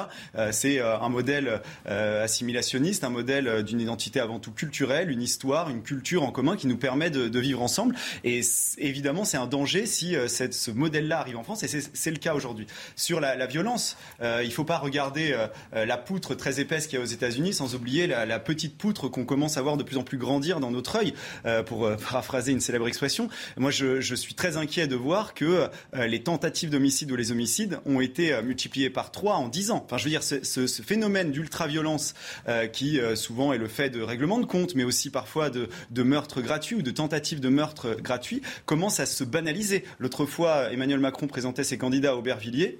Euh, eh bien, aux, enfin, aux, législatives, le même jour, un homme s'était fait poignarder dans la ville et pas un mot n'avait été euh, évoqué lors, euh, de ce, meeting. On commence à s'habituer aux homicides et ça, c'est évidemment très grave. Et ensuite, sur les réseaux sociaux, parce que là, on l'évoquait euh, rapidement, enfin, on l'évoquait, on les réseaux sociaux. C'est pas le plus grave dans, dans, dans, le fait, évidemment. Le fait, c'est de voir dix personnes se faire tuer. Mais les réseaux sociaux, effectivement, euh, bah, il y a tout sur les réseaux et on commence à voir de plus en plus ce type de fait euh, être relayé, mais ça date un petit peu. Vous savez, il y a deux jours aussi, on en parle peu, mais il y a une femme euh, au Nigeria qui a été tuée, qui a été tuée par parce qu'elle avait blasphémé. elle a été lapidée, elle a été ensuite brûlée vive et ça a été diffusé sur les réseaux sociaux à des à des milliers et des milliers de, diffusion. Voilà, on s'habitue à cette violence. C'est ça peut-être aussi le, danger parce que ça, c'est des faits réels. C'est pas comme le cinéma à l'époque. Et, et, évidemment que c'est un danger parce que ça permet de diffuser des idées. Là, je citais cette Nigérienne. Ça permet de diffuser justement cette, cette, cet islamisme encore plus. Où là, la racialisation de la société et les conflits raciaux comme aux États-Unis. est-ce qu'on est en train de s'habituer à cette ultra-violence Le modèle américain, effectivement, c'est un modèle où on se fait justice soi-même, d'où le port d'armes, on est d'accord. Et c'est ça, à mon sens, qu'il faut éviter d'importer, entre guillemets, en France. oui, mais je vous ai posé la question parce que les armes, les armes circulent en France. Et les armes, euh, c'est un vrai sujet. Là, les armes. Là, c'est un vrai sujet. Là, c'est un vrai sujet. Par contre, euh, lorsque vous disiez, est-ce qu'il y a une comparaison à faire avec la France, quand on voit la fracture de la société française actuellement, euh, je pense qu'il n'y a, a, pas de lien, parce que nous ne sommes pas sur la même culture, mais on le sait, ça arrive progressivement ah, en France, 10 ans, 15 ans après, et c'est là-dessus qu'il faut lutter, c'est-à-dire cette montée de haine et de violence au quotidien que l'on observe en France sur les réseaux sociaux et qui peut, euh, qui peut arriver à des, à des drames comme celui-là, euh, même si effectivement je ne compare pas la France aux États-Unis. Malheureusement, on n'a pas qu'une question de temps ou pas? Pardon? C'est qu'une question de temps avant que ça arrive en France ou pas du tout? C'est une question de temps, on est déjà très très très très en retard très en retard, parce que vous savez très bien que la réalité, bien entendu, il y, a toujours un décalage entre ce qui se passe sur le terrain et la perception. Et on est très en retard. Pourquoi? On n'a pas besoin d'armes à feu. Hein. Regardez à la machette ce qu'on fait euh, à Marseille. Vous avez vu la semaine dernière. C'était, c'est chez nous, c'est en France. Donc encore une fois, je ne compare rien, surtout qu'on n'a pas de deuxième amendement. avec ces migrants. On n'a pas de deuxième amendement en France dans la Constitution, Dieu merci, sur le port d'armes, qui date, on l'a dit, de deux siècles. Mais on a aujourd'hui une hyper-violence. On est passé de la violence à l'hyper-violence et surtout la banalisation de la violence. Pourquoi la banalisation de la violence dont on parlait tout à l'heure sur les réseaux sociaux engendre encore plus de violence? C'est parce que quand on la banalise, il y a ce mélange, vous l'avez dit, cinéma, jeux vidéo, réseaux sociaux, et finalement il y a une forme de, c'est horrible à dire, de compétition une forme de challenge maintenant qui se crée avec celui qui va faire la, vidéo la, plus hard, la plus forte. On parle quand même d'agression, on parle de vie de gens. On, est en France et ça existe aujourd'hui sur les réseaux sociaux. Alors même s'ils font un boulot formidable, vous l'avez dit tout à l'heure, c'est pas uniquement en surveillant les réseaux sociaux qu'on va empêcher le phénomène qui, existe déjà sur le terrain, c'est avec l'éducation, c'est avec de la proximité, c'est avec un renforcement du pouvoir policier, bien entendu, et judiciaire. L'un sans l'autre n'existe pas. Mm. Quand on a une application de peine qui ne se fait pas en France, les citoyens sont perdus. Quand on a une police, et je les soutiens depuis toujours, même à l'époque où je travaillais avec Nicolas Sarkozy euh, à Beauvau, euh, pourquoi? Parce qu'ils se sentent abandonnés. Si les policiers de notre société sont abandonnés, mais les citoyens se sentent comment alors? Quel est notre premier rempart citoyen Ce sont les policiers. Donc, encore une fois, la situation, euh, elle dure depuis très longtemps on ne voit malheureusement que la médiatisation de cette situation. Mm. Et j'en connais euh, quelque chose, je, travaille dans la communication. Mais la médiatisation, la médiatisation arrive à la fin. Regardons la réalité du problème. Et encore une fois, les citoyens français ne comprennent pas ce qui est en train de se passer. Cette dichotomie absolue entre ce qu'ils vivent, ce qui, ce qui arrive, et malheureusement les politiciens qui sont toujours à côté de la plaque. Arthur de Vatrigan. Bah, en effet, le, après, le problème principal. il y a un ensauvagement en France, de fait, ça c'est évident. Après, on n'a pas la même histoire, pas la même culture américaine, mais il y a une importation du modèle et des réflexes de la culture américaine, ça c'est évident. Réseaux sociaux, violence, mimétisme, et puis on parle de tout l'aspect multiculturel, évidemment. ensuite, évidemment, que la, question prioritaire aujourd'hui, c'est police-justice.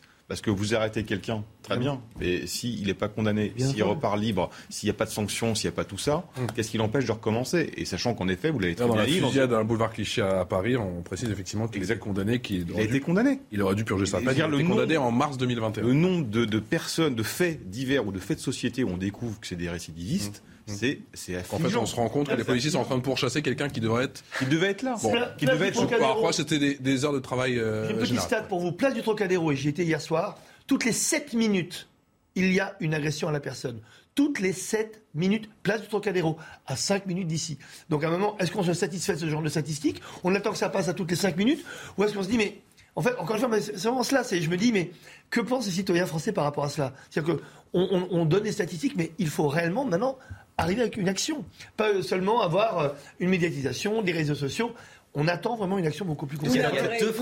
D'ailleurs, du collectif, c'est-à-dire que c'est vraiment un travail qui doit être mené ensemble, effectivement, aussi par les télévisions, euh, si je peux me permettre, comme mhm. on est euh, ici à CNews. Il ne faut pas banaliser systématiquement cette violence, c'est dangereux. Et je, vous rejoins sur vos propos. Mhm.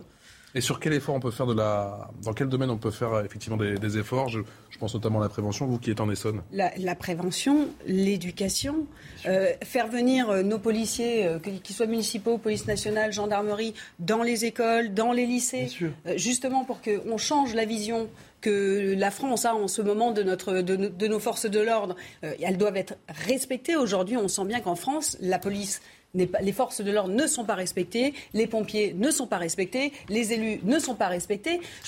c'est votre cas? Ah bah c'est mon cas. Euh, moi, je suis très bien respectée dans ma ville. J'ai des coups de réserve très hein. sympathiques. Mais j'ai eu des cas, euh, effectivement, euh, de tags, de violences. Euh, et c'est pas très agréable. Mais il faut lutter contre ça et, faire passer le message. la, meilleure des, la meilleure des préventions, c'est l'exemplarité judiciaire, parce que quand euh, vous avez euh, et vous constatez dans votre dans votre quartier, par exemple, que vous pouvez faire deux fois, trois fois, quatre fois, cinq fois des actes, parfois même de violence grave, et ne pas aller en prison, évidemment, pour certains plus jeunes, et ça, ils se disent, ils se disent, mais alors on ne risque rien d'aller dans vers des, en trafiquant de la drogue, en gagnant de l'argent comme ça, en étant parfois violent et en se faisant respecter comme ça. Et c'est la loi du plus fort, la plus terrible, qui s'impose dans, certains endroits à cause de ça. Donc la meilleure des préventions, évidemment, c'est qu'il n'y ait plus euh, aucun acte, euh, notamment de violence, impuni, qu'on euh, arrête avec ces, rappels à la loi pour les premiers faits, qu'on condamne dès les premiers faits, pour qu'il y ait vraiment une exemplarité, pour faire en sorte que la justice soit enfin du côté des, victimes. Et s'il y a plus de deux tiers des Français qui trouvent la justice trop laxiste ou trop permissive, c'est qu'il y a un vrai problème avec ça. Mais juste, on évoque la justice, faut quand même pas oublier, effectivement, et là c'est encore le cas, je, je rappelle, mais ce repli sur soi, identitaire et racial presque, vraiment, et on le voit sur les réseaux sociaux de jeunes, il faut voir la communication qu'il y a, où tout le monde se revendique, ou presque, enfin beaucoup de jeunes, avec des, identités communautaires qui divisent notre société, et notamment les plus jeunes, et c'est ça qui est vraiment le plus inquiétant dans la vie. 12 heures passées de 16 minutes, le rappel des titres avec Laura Cambo. C'est officiel, la Finlande va demander son adhésion à l'OTAN. Le parti au pouvoir doit se rendre en Suède en vue d'une probable adhésion commune des deux pays, une initiative prise à la suite de l'attaque russe contre l'Ukraine. Ce serait un bouleversement pour les deux pays nordiques historiquement non alignés. Moscou menace de riposter avec des mesures technico-militaires sans préciser lesquelles. En Chine, Shanghai annonce une réouverture par étape des commerces, réouverture progressive qui commencera demain. Face à sa pire flambée épidémique depuis deux ans, la Chine a confiné la capitale économique depuis avril. Des habitants se montrent excédés par cette politique zéro Covid. Il s'attendait au combat le plus difficile de sa carrière, il a été servi. Tony Yoka a subi sa première défaite chez les professionnels contre le Congolais Martin Bacolé à Paris-Bercy. Le boxeur, champion olympique, compte désormais 11 victoires pour une défaite depuis 2017. Allez, la suite de Midi News, toujours avec Arthur de Vatrigan, Alexandre Nicolic, Aurélie Gros et Franck Tapiro, à de tempête en ce moment à, Grenoble. Éric Piolle qui est face, face à l'affront. Le maire de la ville doit eh bien, faire face à cette grogne qui concerne le port du Burkini dans les piscines municipales. Pression palpable. Le vote, c'est demain. Arthur Muriot, Olivier Madinier et Adrien Spiteri. Le Burkini sera-t-il autorisé dans les piscines municipales grenobloises? Le maire écologiste de la ville, Éric Piolle, doit soumettre lundi une délibération au conseil municipal qui permettrait l'entrée en vigueur d'un nouveau règlement où le port de cette tenue de baignade intégrale serait permis. Une annonce qui entraîne de nombreuses réactions dans l'opposition. Tout cela remet en cause euh, les valeurs républicaines, celles qui nous rassemblent, remet en cause la longue marche euh, entreprise pour l'émancipation des femmes, et euh, ceci est inacceptable dans une ville comme Grenoble. Face à la polémique, Éric Piolle a répondu. Il évoque un non-sujet. Nos piscines euh, découvertes euh, ouvrent en juin et donc euh, on voulait que ce règlement de piscine, nous voulons que ce règlement des piscines puisse s'appliquer dès le 1er juin. c'est ça, c'est tout simple. Et plutôt que ces polémiques stériles, je préférerais qu'on parle des vrais sujets qui vraiment préoccupent les gens. Une décision qui ne semble pas déranger certains habitants de la ville. J'aimerais bien que ce soit autorisé dans toutes les piscines partout sur Grenoble. Personnellement, ça ne me dérange pas. J'estime qu'on n'a pas à s'arrêter aux vêtements. Pourtant, le Burkini divise jusque dans la majorité municipale d'Éric Piolle. Très élus écologistes envisageraient de voter contre la proposition de leur maire. Alexandre Nicolic, à quoi joue Éric Piolle? J'aimerais pas être dans la, tête d'Éric Piolle et de, des gens, euh, enfin dans son cerveau, parce que euh, et des gens qui pensent comme lui à gauche, parce que euh, c'est tout leur logiciel qui est en train de, changer. Cette, cette gauche a longtemps voulu qu'on sorte du sacré, que le sacré n'influence pas ce qui est bien ou mal dans, dans la société, a souhaité l'émancipation des femmes notamment, c'était ça le progrès. Et aujourd'hui, ils sont prêts à se conformer aux lois les plus patriarcales, misogynes par le vêtement, que ce soit le voile, mais aussi du coup même à la piscine avec le, burkini, pour que ça serve d'exemple et de leçon de morale absolument à, toutes les musulmanes. Parce que c'est ça qui va se passer. En fait, on normalise et on assigne de manière identitaire euh, des femmes euh, issus de la culture musulmane en leur disant, et même dès le plus jeune âge, euh, si tu veux être une femme bien, si tu veux euh, respecter euh, ta religion, tu dois bah, te cacher quelque part et cacher ta féminité. Et c'est terrible parce que ça veut dire que c'est l'homme qui détermine qu'elles peuvent être un, objet et qu'il faut cacher en fait enfin, cet, cet objet du désir. D'autres vont vous dire que c'est une avancée puisque les islamistes sont contre le burkini. Comment? Les islamistes sont contre le burkini. Certains vont vous dire que c'est une avancée. Ah bah les, islamistes sont pour euh, le, Burkini, justement. Bah, les, mouvements qui ont, enfin, ça dépend ce qu'on appelle l'islamisme, mais euh, écoutez, les, les, les, les, radicaux, les frères musulmans, non, mais, enfin, il y a, y a différents, il y a 50 nuances de degrés d'islamistes. Enfin, ah, la, la, plupart des islamistes aujourd'hui qui veulent que euh, justement il y ait, y ait une, une, représentation dans tous les lieux, euh, de, donc que ce soit à l'extérieur de la piscine ou dans la piscine, de leur idéologie, bah, souhaitent justement ça pour que on, on, voit bien et qu'il y ait une démarcation entre femmes musulmanes pures entre guillemets et femmes non musulmanes, et les femmes non musulmanes ou les femmes musulmanes qui serait qui serait impure. Mais, mais c'est évidemment très très dangereux pour euh, l'avenir de notre société. Et on parlait de division tout à l'heure, ça en fait partie. Gros. C'est le genre de problématique que vous pouvez avoir Alors, euh, moi, étant maire, je, trouve euh, cette mesure euh, complètement ubuesque, déjà dans un premier temps, parce que d'une part, pour des questions d'hygiène, vous voyez, ce qu'on, quand on gère une piscine, quand on gère un établissement, il y a des questions d'hygiène. Les questions d'hygiène, c'est par exemple, vous les hommes, vous n'avez plus le droit de venir en short de bain. Vous, vous, devez venir en slip moulant de bain, short, shorty, etc. si c'est moulant, c'est moulant, collant. Que ce soit moulant, collant. Mais au-delà de ça, il y a des questions d'hygiène qui prouve qu'une femme totalement habillée a respecté les conditions d'hygiène. Et on sort quand même, je le dis comme ça, du Covid. Les questions d'hygiène sont quand même, euh, on en a entendu mmh. parler quand même pendant deux ans. J'avais William Martinet de la France Insoumise. Oui, ah ben une demi-heure. La France Insoumise. Qui disait que c'était pas un argument recevable. Et, la deuxième, oui, c'est peut-être pas un argument recevable. Il est expert. Il est expert, il gère des équipements publics, j'imagine, tous les jours, et il s'adresse aux populations, il voit les citoyens tous les jours. Moi, je trouve ça déjà, d'une part, inadmissible pour des questions d'hygiène. Par ailleurs, à l'heure où, dans certains pays, on revoile les femmes en Afghanistan, et où ces femmes se révoltent pour justement contre le voile et elles sont menacées de mort et certaines sont tuées. Euh, pour moi, c'est une régression française. Et j'ai honte pour les candidats ou pour les élus insoumis, hein, parce que, vous savez, le voile, le burkini, c'est la soumission de la femme. Et quand on s'appelle insoumis, soutenir la soumission de la femme, je trouve ça très drôle. On va écouter justement Adrien Quatennens pour écouter l'argumentaire justement de la France insoumise. Adrien Quatennens qui était l'invité d'Europe 1 de CNews ce matin. Le grand rendez-vous, micro de Sonia Mabrouk. Peut-être qu'en effet c'était un symbole euh, communautaire. Mais ce que je veux dire, mais ce que je veux dire, c'est qu'en fait, encore une fois, souvent il y a de la confusion.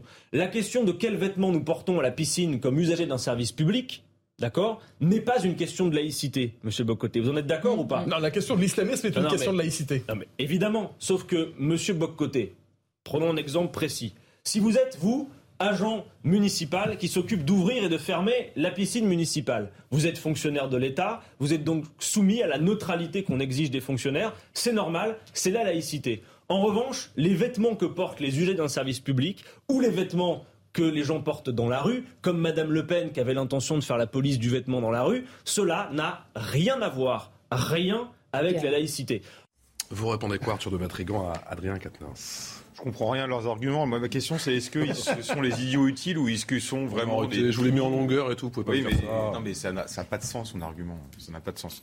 on peut le démonter euh, les mots par mot. Mais moi, je me pose la question est-ce que ce sont des idiots utiles ou est-ce qu'ils sont vraiment des soumis euh, euh, de, de, l'islamisme qui commence à galoper grandement en France? Parce qu'on peut nous raconter ce qu'on veut, c'est pas un vêtement C'est un symbole. Euh, moi, je ne connais pas euh, de, de d'athées, de bouddhistes, de catholiques qui veulent se mettre en burkini dans une piscine. Il faut arrêter les conneries de deux minutes. Ou une kippa euh, voilà. Donc déjà, faut, spécialisée pour, euh, faut arrêter, pour la piscine qui serait totalement faut arrêter de raconter n'importe quoi. Ensuite, on, vous, avez, vous avez une association qui est derrière s'appelle Alliance Citoyenne. Rappelez-vous, en 2019, elle avait fait un, un happening en débarquant dans une piscine avec le burkini. Beaucoup Arthur, interviewé d'ailleurs par nos confrères euh, du, Dauphiné libéré. Voilà ce que dit Alliance citoyenne. Euh, cette atmosphère de peur, de prise de position radicale est incroyable. On essaie de nous diaboliser. Ce n'est pourtant pas en notant un droit que l'on ajoute une liberté. Faire progresser la liberté par des interdits, ça ne marche pas. Alors, justement, je connais cette théorie, c'est très bien. En fait, ils sont assez malins parce qu'on est dans la dans l'inversion de la servitude volontaire de, de la Boétie, en fait. Au nom de la liberté, on va vous asservir. Sauf que, euh, un truc très simple, il faut juste se plonger du côté un peu des théoriciens islamistes. Vous avez du côté des frères musulmans, Youssouf El-Radawi, qui est un chef spirituel des frères musulmans, qu'est-ce qu'il disait en 2002 Il disait, avec vos lois démocratiques, nous vous coloniserons, avec nos lois coraniques, nous vous dominerons. Voilà, tout est dit, le programme est annoncé. Alors, encore une fois, je ne sais pas si ce sont des idiots utiles ou si ce sont des collabos de l'islamisme qui galope en France. Franck Tapiro. Justement, problème au niveau de la citoyenneté. Donc, je vais sortir vraiment de, de, de, ce côté politicien. Vous avez dit on comprend rien. Évidemment, nous seulement nous on comprend rien. Je peux vous dire que les citoyens qui regardent ne comprennent absolument rien. Puis, mmh. ça mmh. commence vraiment à, à, bien faire, comme on dit. Puisque... Il y a quand même des membres de l'équipe d'Éric Piolle qui vont voter contre. Hein. Mais bien sûr, mais pourquoi? Mais un problème de citoyenneté. Oh, admettons, on va faire euh, Bigard quand il était drôle. Admettons donc qu'on on accepte que des femmes rentrent avec un burkini. Donc on accepte que des femmes rentrent avec un burkini. Donc apparemment musulmane, que d'autres femmes musulmanes rentrent avec un maillot normal, et d'autres, d'autres religions dans la même piscine. Alors on pourrait dire, c'est génial, ça va être une piscine Benetton. Mais pas du tout pourquoi pas du tout? Parce que vous croyez sincèrement qu'il n'y aura pas de pression entre des femmes, comme vous l'avez dit tout à l'heure, considérées comme pures avec leur burkini, et d'autres femmes musulmanes qui auront décidé de venir avec un maillot comme ça se fait en France depuis des dizaines d'années Et vous croyez bien entendu que ça va bien se passer? Il n'y aura pas de, justement, de, de, de guéguerre entre elles? Il n'y aura pas de, justement, de désignation en disant toi, comment tu oses te balader comme ça? Comme ça arrive dans beaucoup de banlieues où quand certaines jeunes filles musulmanes mettent une jupe un peu trop courte ou des jeans un peu moulants, elles se font frapper par d'autres qui se donnent le droit de dicter une doxa musulmane, ce qui est à des années-lumière de ce que mes amis musulmans défendent. Donc, encore une fois, il y a un problème de laïcité, problème de citoyenneté, puis sur l'espace public, qu'est-ce que ça va donner? Donc, comme je l'ai dit tout à l'heure en blaguant, on va inventer... Et surtout qu'il y, y, a aussi le topless, du coup, qui rentre, oui, il y a le topless, qui, qui dans le la kippa waterproof, ou une, une, croix flottante. Non mais attendez, mais qui, qui, flotte, vous savez, quand on nage? Donc elle va oui. flotter comme ça devant nous comme une... Non mais c'est ridicule. Et quand c'est ridicule, on est loin de l'esprit français, on est loin de la citoyenneté. Topless et Burkini, même combat, nous dit Eric Piolle, vous dites quoi? Non, ben non, c'est pas même combat, mais je, je pense qu'au-delà de tout ça, il faut quand même aussi faire comprendre à ces femmes parce que certaines ne peuvent aussi ne pas comprendre euh, mmh. le message. Donc je, je crois qu'il y a aussi une, euh, un, un, peu de pédagogie. de pédagogie à avoir avec ces femmes qui portent le burkini et qui ne comprennent pas le message qu'elles véhiculent. Moi, je ne suis pas contre les religions. Les religions doivent s'appliquer théoriquement dans le, dans le champ familial. Chacun a sa religion, c'est très bien. Mais dans une piscine publique, euh, effectivement, moi, je suis pour la laïcité. Euh, les questions d'hygiène, j'en ai parlé, mais on ne peut pas, on ne peut pas se passer franchement de pédagogie, parce que sinon ces femmes ne comprendront pas. Donc peut-être leur expliquer, avoir les messages, mais si les élus commencent à avoir des des, des, et on peut pas accepter des tentations comme celle-là euh, pour, pour des questions électorales. Électorales, bien sûr. Pure et dure. On est, c'est un long chemin que nous allons devoir parcourir euh, pour éviter de régresser. Rapidement, Alexandre Nicolet. Et on peut pas accepter la normalisation de la radicalité. Je me souviens d'une pub de l'Union européenne ouais. qui disait l'avenir de l'Europe avec justement des femmes voilées, comme si c'était la norme pour euh, des femmes musulmanes. On le voit à, à, travers des pubs, on le voit maintenant à travers le burkini. Euh, on peut être musulman et pas forcément être radical euh, dans son vêtement en cachant sa féminité. La, voilà, la majorité d'ailleurs sont exactement comme cela. N'oublions pas que. Et, et, mais sauf qu'il y, y, a une poussée, on le voit notamment chez les plus jeunes, notamment à cause de ça. Allez, vous 92% restez... des victimes de terrorisme islamiste sont des musulmans, il faut le rappeler. Extrêmement en retard, voilà ouais. ce que me rappelle la région me crie dans les oreilles. On se retrouve dans un instant, on parlera notamment de la situation d'Ukraine et de cette victoire de, dans l'Eurovision. A tout de suite. Allez, de retour en plateau, en direct dans Midi News avec Arthur de Batrigan, qui est cofondateur de l'Incorrect, avec Aurélie Gros, qui est présidente de la France. Vraiment, merde du Coudray-Monceau, ça se trouve en Essonne. Alexandre Nicoli, qui est président du groupe RN au conseil régional du centre Val-de-Loire, directeur des jeunes avec Marine. Et Franck Tapiro, qui est président fondateur du mouvement ACT, ça veut dire Action citoyenne, cohésion et transmission. Le. Cohésion, il faut en parler. Le des titres, Laura Cambo. Une question à l'approche de l'annonce d'un nouveau Premier ministre. Une deuxième femme va-t-elle être nommée à Matignon? Edith Cresson, la seule à avoir occupé le poste, lui souhaite en tout cas beaucoup de courage. Dans un entretien au journal du dimanche, elle fustige le machisme de la classe politique française. Il n'y a qu'en France que la question se pose, a-t-elle dit. Edith Cresson était restée moins de 11 mois à ce poste. Fin du port du masque dans les transports en commun dès demain. Il ne sera plus obligatoire dans les aéroports, avions, bus, trains ou taxis, mais il le restera dans les lieux de santé pour les soignants, les patients et les visiteurs. Pour les experts, cette décision ne devrait pas provoquer de reprise de l'épidémie. Le stade de Nice a respecté hier une minute d'applaudissement à la mémoire d'Emiliano Sala, footballeur argentin mort en 2019 dans un accident d'avion. Trois jours plus tôt, une musique avait choqué le football français. Une partie des supporters de l'OGC Nice avait lancé un chant ciblant l'ancien attaquant de Nantes. Laura Cambeau pour le rappel des titres. Cette question à présent. Quelle première ministre pour la France de suspense reste entier Edith Cresson, unique femme à avoir dirigé le gouvernement sous la Ve République. C'était de mai 1991 à avril 1992. Regrette dans les colonnes du JDD le fait de nommer, que de nommer une femme, c'est prendre un risque, Elisa Lukavski celle qui a été la seule femme à avoir dirigé un gouvernement en France il y a 30 ans, ne comprend pas qu'on s'interroge sur le genre du futur chef du gouvernement. Le fait qu'il n'y ait qu'en France que la question se pose est à mes yeux scandaleux, euh, déclare-t-elle, prenant les exemples du Royaume-Uni ou encore de l'Allemagne avec Margaret Thatcher et Angela Merkel, deux femmes ayant exercé le pouvoir pendant plus euh, d'une décennie. Alors que 74% des Français souhaitent qu'une femme soit nommée à Matignon, Edith Cresson admet que le problème, eh bien, il vient des Ce n'est pas euh, le pays qui est machiste, c'est sa classe politique. J'ai exercé de nombreux mandats, je n'ai jamais eu le moindre problème avec les électeurs. Pour l'ancienne Première ministre, si aucun président n'a nommé une femme à la tête du gouvernement depuis elle, c'est que le faire serait prendre un risque car elle concède que ce poste est très difficile et que les femmes font plus l'objet d'attaques euh, que les hommes. Et quand on demande à l'ancienne et unique première ministre en France quel conseil elle pourrait donner à celle qui pourrait être nommée à Matignon, elle répond Je ne donnerai aucun conseil, je lui dis simplement qu'il lui faudra beaucoup de courage. Le constat est difficile, les mots sont, durs ou elle tape, elle vise juste Edith Cresson, Aurélie Gros. Les Français n'ont pas de problème avec euh, une première ministre, mais c'est les classes politiques eh à, à, voir le sujet du jour, euh, je dirais que oui. Mais si on regarde les autres pays euh, européens, on regarde l'Allemagne, euh, la Suède, il y a eu des premières ministres femmes, ça posait pas de problème. Mmh. à en France. que la France, l'Espagne, l'Italie seraient peut-être un, un, tout petit peu plus macho mmh. que, que, que les autres petit côté méditerranéen, vous allez me dire, c'est ça Peut-être un petit peu. Et effectivement, Edith Cresson interroge la bonne question et on, on peut l'observer quand on fait de la politique et qu'on est une femme, effectivement, les, les méthodes ont un, peu euh, de mal à changer et la façon de faire a un peu de mal à changer. Regardez autour du plateau. C'est-à-dire que depuis, depuis Edith Cresson, ça n'a pas changé En 30 ans, ça n'a pas ah, changé Ça a changé. Et euh, je, pense à, la loi Guigou euh, qui a fait avancer et, qui a permis de prendre 30 ans d'avance. Non, ça aurait mis 30 ans. D'arriver à, à, ce qu'on a actuellement, ça aurait pris 30 ans naturellement. Donc quand elle interroge cela, elle interroge aussi les sujets euh, des journalistes, entre guillemets, des gens de la presse, des journalistes et des, et des personnes qui en discutent euh, le dimanche euh, autour d'un beau repas en famille, c'est pourquoi parle-t-on d'une femme ou d'un homme à Matignon? À la limite, on nomme un ministre. Moi, ce qui m'intéresse plus, pour être clair, c'est un ministre femme, je trouve ça très bien, ça me va très bien.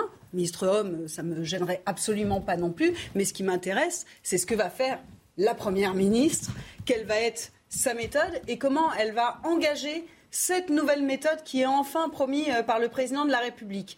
Et moi, j'appelle euh, la future première ministre, si évidemment c'est une femme, à, venir euh, à Marseille pour son premier déplacement au, premier sommet citoyen de France, le, G500 citoyen, le 3 et 4 juin prochain. Parce que je crois qu'au moins, ça montrera que peut-être qu'une femme aura plus de sensibilité à venir se déplacer et être au contact de ces associations qui représentent 500 000 citoyens en France. 74% des des, Français sondés par IFOP Fiducial se disent prêts justement et souhaiteraient avoir une première ministre, Arthur de Vatrigan.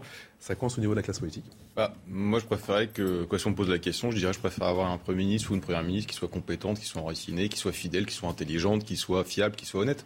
En fait, c'est étonnant que le sexe arrive. Euh, dire, on a, depuis que Macron est élu, on sait qu'il veut nommer une femme. Mmh. Et Quoi, il une femme précisément C'est étonnant, oui, non, parce qu'il n'y en a jamais. Non, mais c'est. Alors, il y a deux questions. Il y a est-ce qu'il y a eu un machisme, une sélection qui ont fait qu'on a empêché des femmes à compétences égales avec un homme d'accéder au pouvoir? Je suis... Bah. Non mais c'est la question qui se pose. Très bien. Moi, je, la réponse aussi se pose. Non mais euh, vous pouvez donner la réponse. Moi, j'ai pas été dans les gouvernements, j'ai pas fait de politique, donc je peux pas vous répondre là-dessus. Par contre, aujourd'hui, on a l'impression que ce qu'il faut, c'est que la femme aujourd'hui est, est un, une, on a une espèce de logique de quota et on choisit une femme parce qu'elle est une femme, et donc c'est-à-dire qu'on on, rentre dans la logique inverse de dire euh, le, tous les stéréotypes que les femmes ont voulu fuir ou que les associations féministes dénoncent, on rentre dans cette logique-là en disant je te choisis parce que tu es une femme, et parce que tu es Les fameux débats sur la discrimination positive. exactement, c'est complètement absurde. Une femme n'est pas un quota, une femme n'est pas là pour être de la pour faire de la représentation. Mmh. Moi, je veux qu'un ministre soit, qu'un premier ministre et qu'un gouvernement soit compétent, soit honnête, soit fiable. Et s'il y a 100% de femmes, très bien. S'il y a 100% d'hommes, je m'en fous. Je veux quelqu'un de compétent. La question, c'est est-ce qu'on fait une discrimination à l'envers, c'est qu'on choisit une femme parce qu'elle est uniquement une femme. Je trouve ça euh, assez insultant. Le qui était en coulisses, ah bah, dans les arcanes. Je, l'ai vu, j'ai assisté à cela pendant des années euh, sur le machisme et la misogynie en politique. Euh, je crois qu'il n'y a même pas de démonstration à faire. Enfin, chacun se retrouvera là-dedans. et malgré tout ce qui a été avancé par certaines lois, certaines, certains avances, on peut dire que ça a avancé. Moi, je, je trouve que ça avance, mais ça ne bouge pas. Pourquoi Parce qu'il y a toujours eu un procès en compétence par rapport aux femmes, premièrement. Ensuite, par rapport à une parité, je, suis totalement d'accord avec vous, puisque j'avais j'étais intervenu sur les quotas de représentation dans les médias, sur les minorités dites visibles, sur les femmes, etc. C'est en début 2000 avec Alice Belaya. On disait que les quotas sont toujours la pire des solutions, mais malheureusement la seule qu'on ait trouvée pour casser ce, et briser ce mur. Premièrement. Deuxièmement, le seul quota qui existe, c'est le quota du talent. On est totalement d'accord. Et aujourd'hui, on voit à quel point c'est difficile pour une femme d'avoir, non pas euh, exercer son pouvoir, mais d'abord justifier le fait qu'elle ait été choisie, nommée ou élue. Je peux vous raconter une anecdote. Quand je travaillais euh, à l'image de Nicolas Sarkozy pour la campagne de 2007, je précise toujours jusqu'en 2007, euh, en face, on avait Ségolène Royal. Figurez-vous que dans tous les plateaux, j'étais le seul qui défendait Ségolène Royal, défendait plutôt le fait qu'elle soit une femme et une candidate, face à tous ses amis socialistes qui n'arrêtaient pas, et en off et en on, en officiel, donc euh, mmh. off comme officiel, à la critiquer. Et donc finalement, c'est là que j'étais là pour faire la promotion de Nicolas Sarkozy et pour défendre aussi le fait qu'il ait une candidate respectable, légitime et crédible. Donc c'était le monde à l'envers. Voilà pourquoi euh, j'avais de bonnes relations avec son entourage, que j'avais pas besoin d'être proche de Nicolas Sarkozy pour taper sur Ségolène Royal. Les socialistes s'en chargeaient très très bien. Allez, je vous fais écouter Nadine Morano, qui était l'invité de CNews Europe 1, le grand rendez-vous au micro de Sonia Marouk.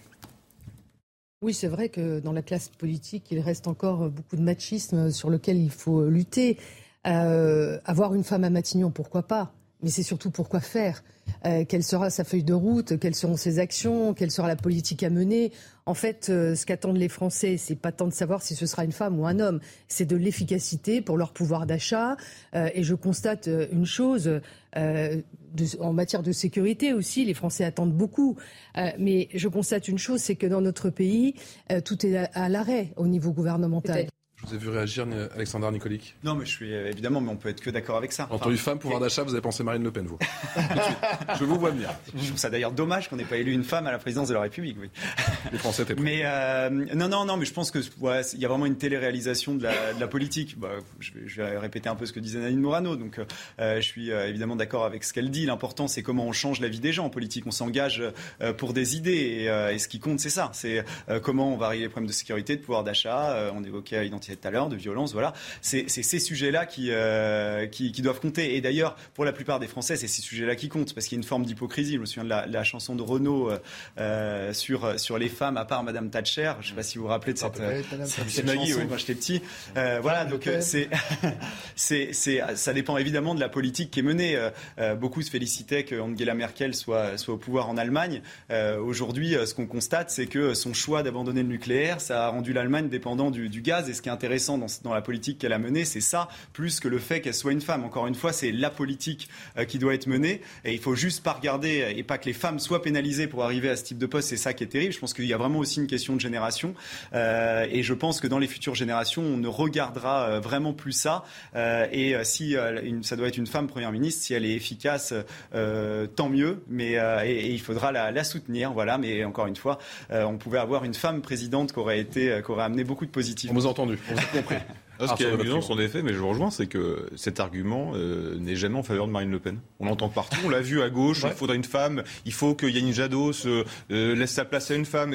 Et, en Marine Le Pen, ça n'a jamais été un argument. Moi, je m'en félicite, hein, je trouve ça absurde qu'un argument soit, euh, que soit parce qu'il soit un homme ou parce que ce soit une femme, je trouve ça ridicule. Mais je me rends compte qu'à gauche, qui font beaucoup de leçons de morale et dites création au gouvernement de gauche dégagé, c'est Golène Royal, on s'en rappelle, et à gauche, qui font la leçon sur Jadot, faut pas qu'il soit là parce que c'est un homme. Par contre, quand c'est Marine Le Pen, c'est altofascisme, alors tout d'un coup, c'est plus une femme.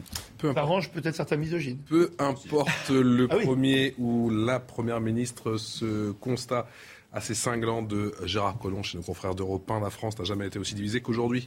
Il prévient Emmanuel Macron. On ne peut plus être, comme euh, peut-être il l'a été, euh, dans le en même temps. Euh, il faut euh, surtout, euh, compte tenu des circonstances difficiles que, que, que j'évoque, euh, fixer une ligne et s'y tenir euh, tout le temps. Ne pas être euh, dans une injonction, puis dans l'injonction contradictoire, parce que c'est à partir de là que les Français peuvent perdre le fil du récit. On a un moment euh, de l'histoire euh, qui est un moment particulier, avec euh, ce risque de, de- de guerre généralisée, avec cette panne de l'Europe dont on voit bien jo- qu'aujourd'hui elle ne pèse pas ni technologiquement, ni économiquement, ni militairement. Euh, soit il rentre dans l'histoire parce qu'il est capable de pouvoir unir l'Europe, de pouvoir unir la France, soit effectivement on aura été euh, dans euh, des victoires euh, tactiques, mais sur le fond, on n'aura pas changé le pays, changé l'Europe et changé le monde. Franck Tapiro, le Macron nouveau, doit en finir avec lui en même temps. Alors, le Macron nouveau, le, le président nouveau, euh, doit aussi peut-être aussi euh, prendre en compte ce qui avait été dit par Gérard Collomb quand il était parti du, du gouvernement. Et ça avait été une phrase pour moi marquante. C'est de dire que les Français, au lieu d'être côte à côte, sont aujourd'hui face à face et qu'ils risquent de terminer dos à dos. Euh, même si on peut imaginer que cette phrase est un peu pessimiste, elle était pour moi assez réaliste. Et c'est vrai que aujourd'hui, on doit prendre ça en compte. On voit qu'il y a plein niveau cette société qui est en train de se diviser. Elle se divise pour plein de raisons. D'abord, sur une défiance absolue, on en parlait tout à l'heure, par rapport aux politiciens, pas seulement politiques, parce que les Français adorent la politique, mais ils ne peuvent plus supporter ces manœuvres politiciennes. Regardez ce qui se passe pour les législatives. Ah, Regardez. Là, on est en plein dedans, là. On est en plein dedans, justement, mais vous savez quoi? Tous les jours, on creuse un peu plus, un peu plus le, le trou de cette abstention, de cette défiance. Parce que l'abstention, c'est uniquement le résultat, c'est la conséquence. Qu'est-ce qui se passe? C'est la défiance. Les citoyens français ne se sentent plus représentés par ces politiciens. Pour vous dire, euh, j'en parle depuis quelques jours, moi-même, je me pose cette question-là, puisque je milite euh, pour mon mouvement citoyen, je me pose la question justement de mon engagement. Et je me demande si dans les quelques jours qui viennent, je ne vais pas m'engager pour les législatives pour cela, pour défendre justement cet engagement citoyen, sachant que tout ce qui se passe en dehors de cette citoyenneté, les partis s'en foutent complètement. On a une attitude politicienne qui creuse encore plus d'abstention et de défiance. Et ça, pour moi, ça va être l'enjeu de ces prochaines années. Cette nouvelle mise en garde, euh, Aurélie Gros, de Gérard Collomb envers Emmanuel Macron, elle euh, vous inspire quoi? Mais Elle m'inspire, alors on va être relativement d'accord, puisque je pense euh, que les questions de citoyenneté nous animent l'un et l'autre. Et, et je crois qu'aujourd'hui, euh, les Français euh, espèrent une démocratie euh, qui respire à nouveau. Donc Emmanuel Macron a effectué- effectivement euh, proposé cette nouvelle méthode qu'on attend et qu'on appelle de nos voeux.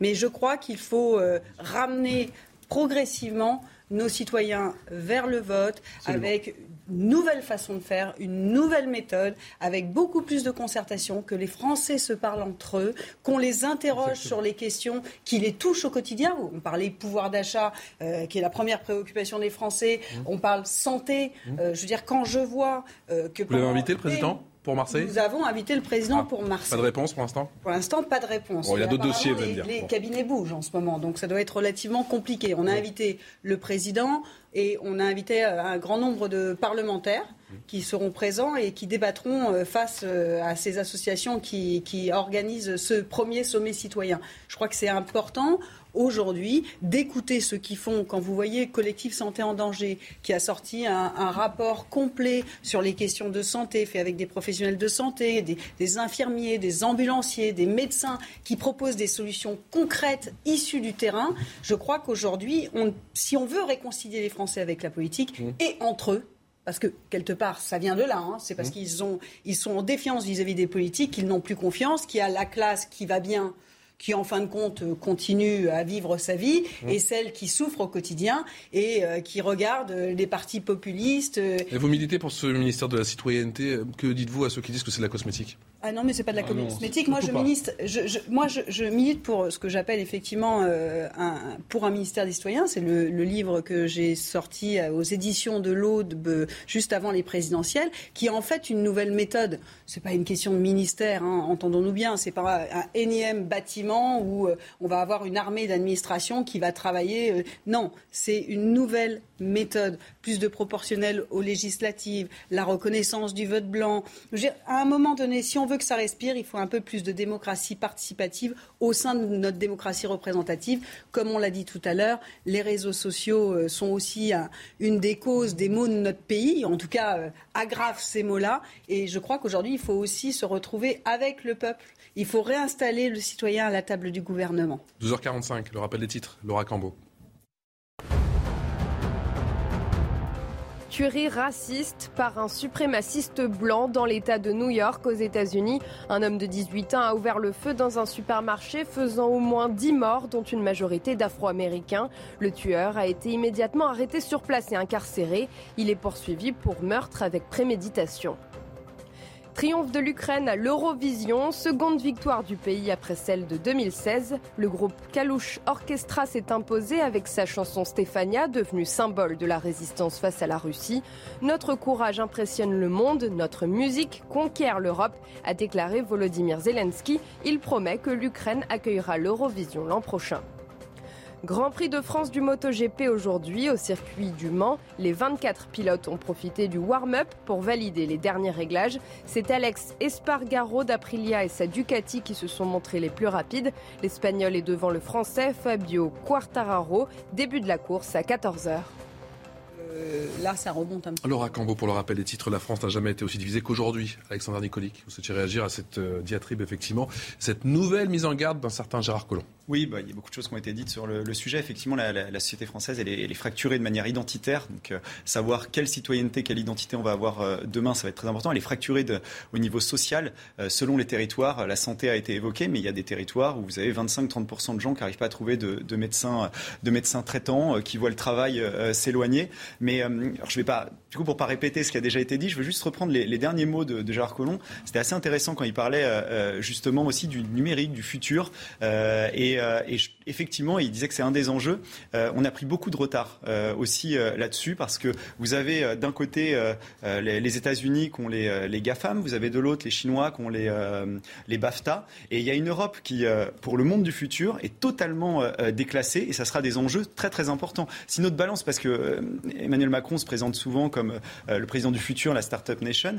Euh, non seulement sur tous ces secteurs-là, on a pris énormément encore de retard, mais, euh, mais même en termes de production. Si notre balance commerciale aujourd'hui est aussi faible, je le rappelle, 83 milliards sur l'année dernière et sur. credo, ça. Hein. Bah, j'y tiens vraiment parce que c'est un enjeu essentiel. parce que sinon, tout est basé sur la, consommation et on voit avec l'inflation que ça peut être très dangereux pour notre économie parce que les gens vont moins consommer. Et, on voit sur le, dernier mois encore le balance commerciale. parler les yeux dans les yeux à, et, et, c'est parce que aussi on n'a pas su moderniser notre appareil industriel sous le, dernier, euh, sous le dernier gouvernement d'Emmanuel Macron. Alors moderniser notre pays, c'est bien de le dire dans les mots, mais il faut que ce soit euh, euh, concret pour que l'avenir du pays soit, soit meilleur et pour que les gens trouvent aussi plus de boulot demain. Est-ce que la mise en garde de Gérard Collomb va rester une nouvelle fois vain? Oui. Plutôt mise en garde vaine. Bah, malheureusement, oui.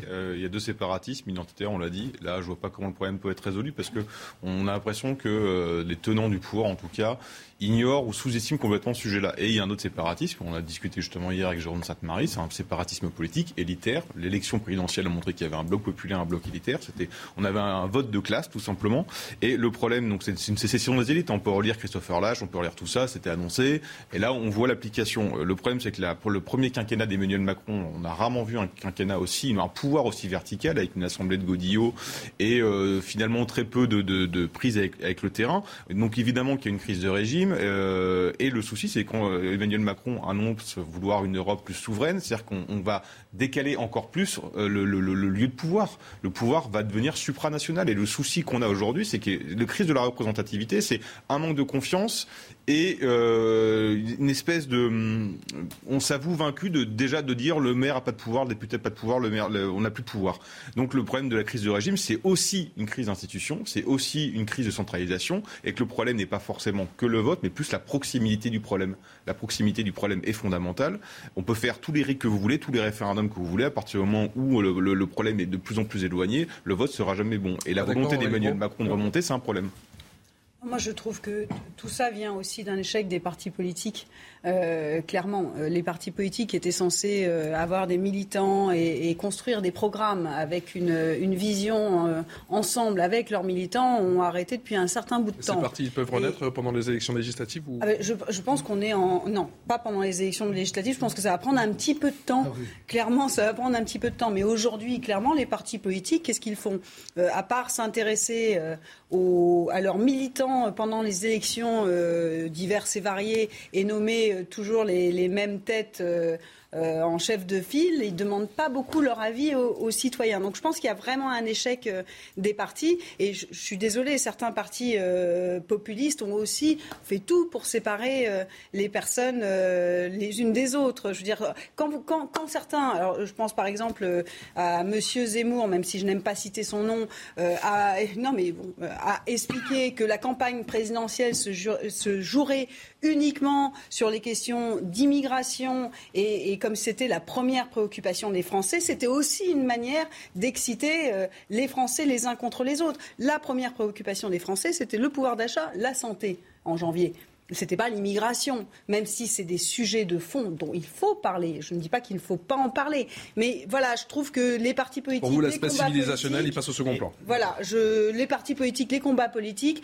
à un moment donné, euh, il faut aussi euh, redonner la voix aux citoyens, parce qu'on ne gouverne pas un pays contre son peuple, et je trouve que ces présidentielles ont été hyper personnelles. Par exemple, à l'Assemblée, ah, tout à fait. Euh, demandons beaucoup plus de référendums et la possibilité que les citoyens se saisissent de ces sujets-là. Juste sur le séparatisme juste pour vous dire, les référendums, et après je, je vous laisse la parole, les référendums sont bien, il faut les utiliser, pourquoi pas, mais jusqu'à ce jour, le référendum, c'était pour ou contre le président de la République. Donc il faut aussi peut-être faire des référendums plus à la Suisse avec question nationale, question nationale, question euh, question. changer de euh, modèle. les gens changer de modèle aussi. Donc être moins jacobin et plus ah, ben euh, redonner plus du pouvoir et plus de subsidiarité. Quand je, parlais de, le séparatisme social et territorial qui a un lien sur le vote, il est très intéressant quand on regarde les cartes évidemment du du vote, on voit que les citoyens votent de plus en plus de la même manière selon l'endroit où ils habitent. Et on parle souvent effectivement et, et Dieu sait à juste titre du séparatisme dans, dans certains quartiers où d'autres valeurs, d'autres cultures s'imposent, mais on, il y a un séparatisme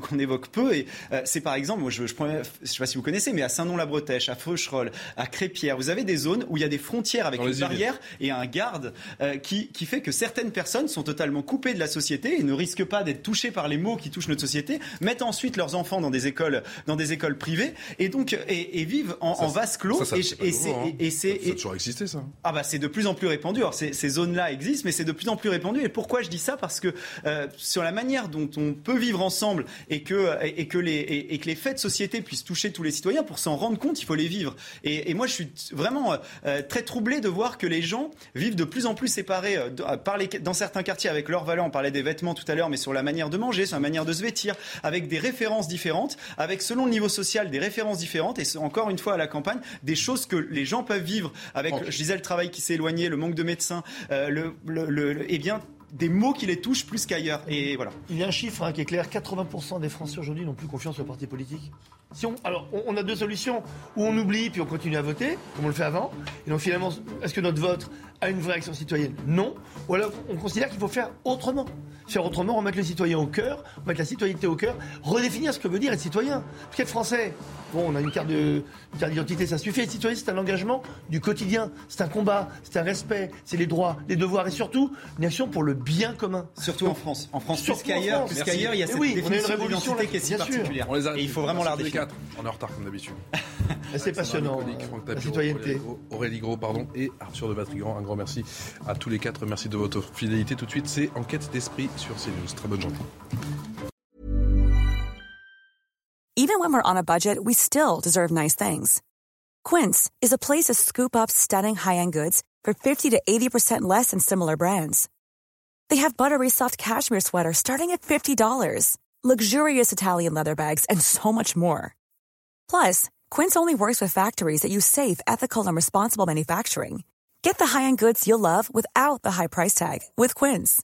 Go to quince.com slash style for free shipping and 365-day returns.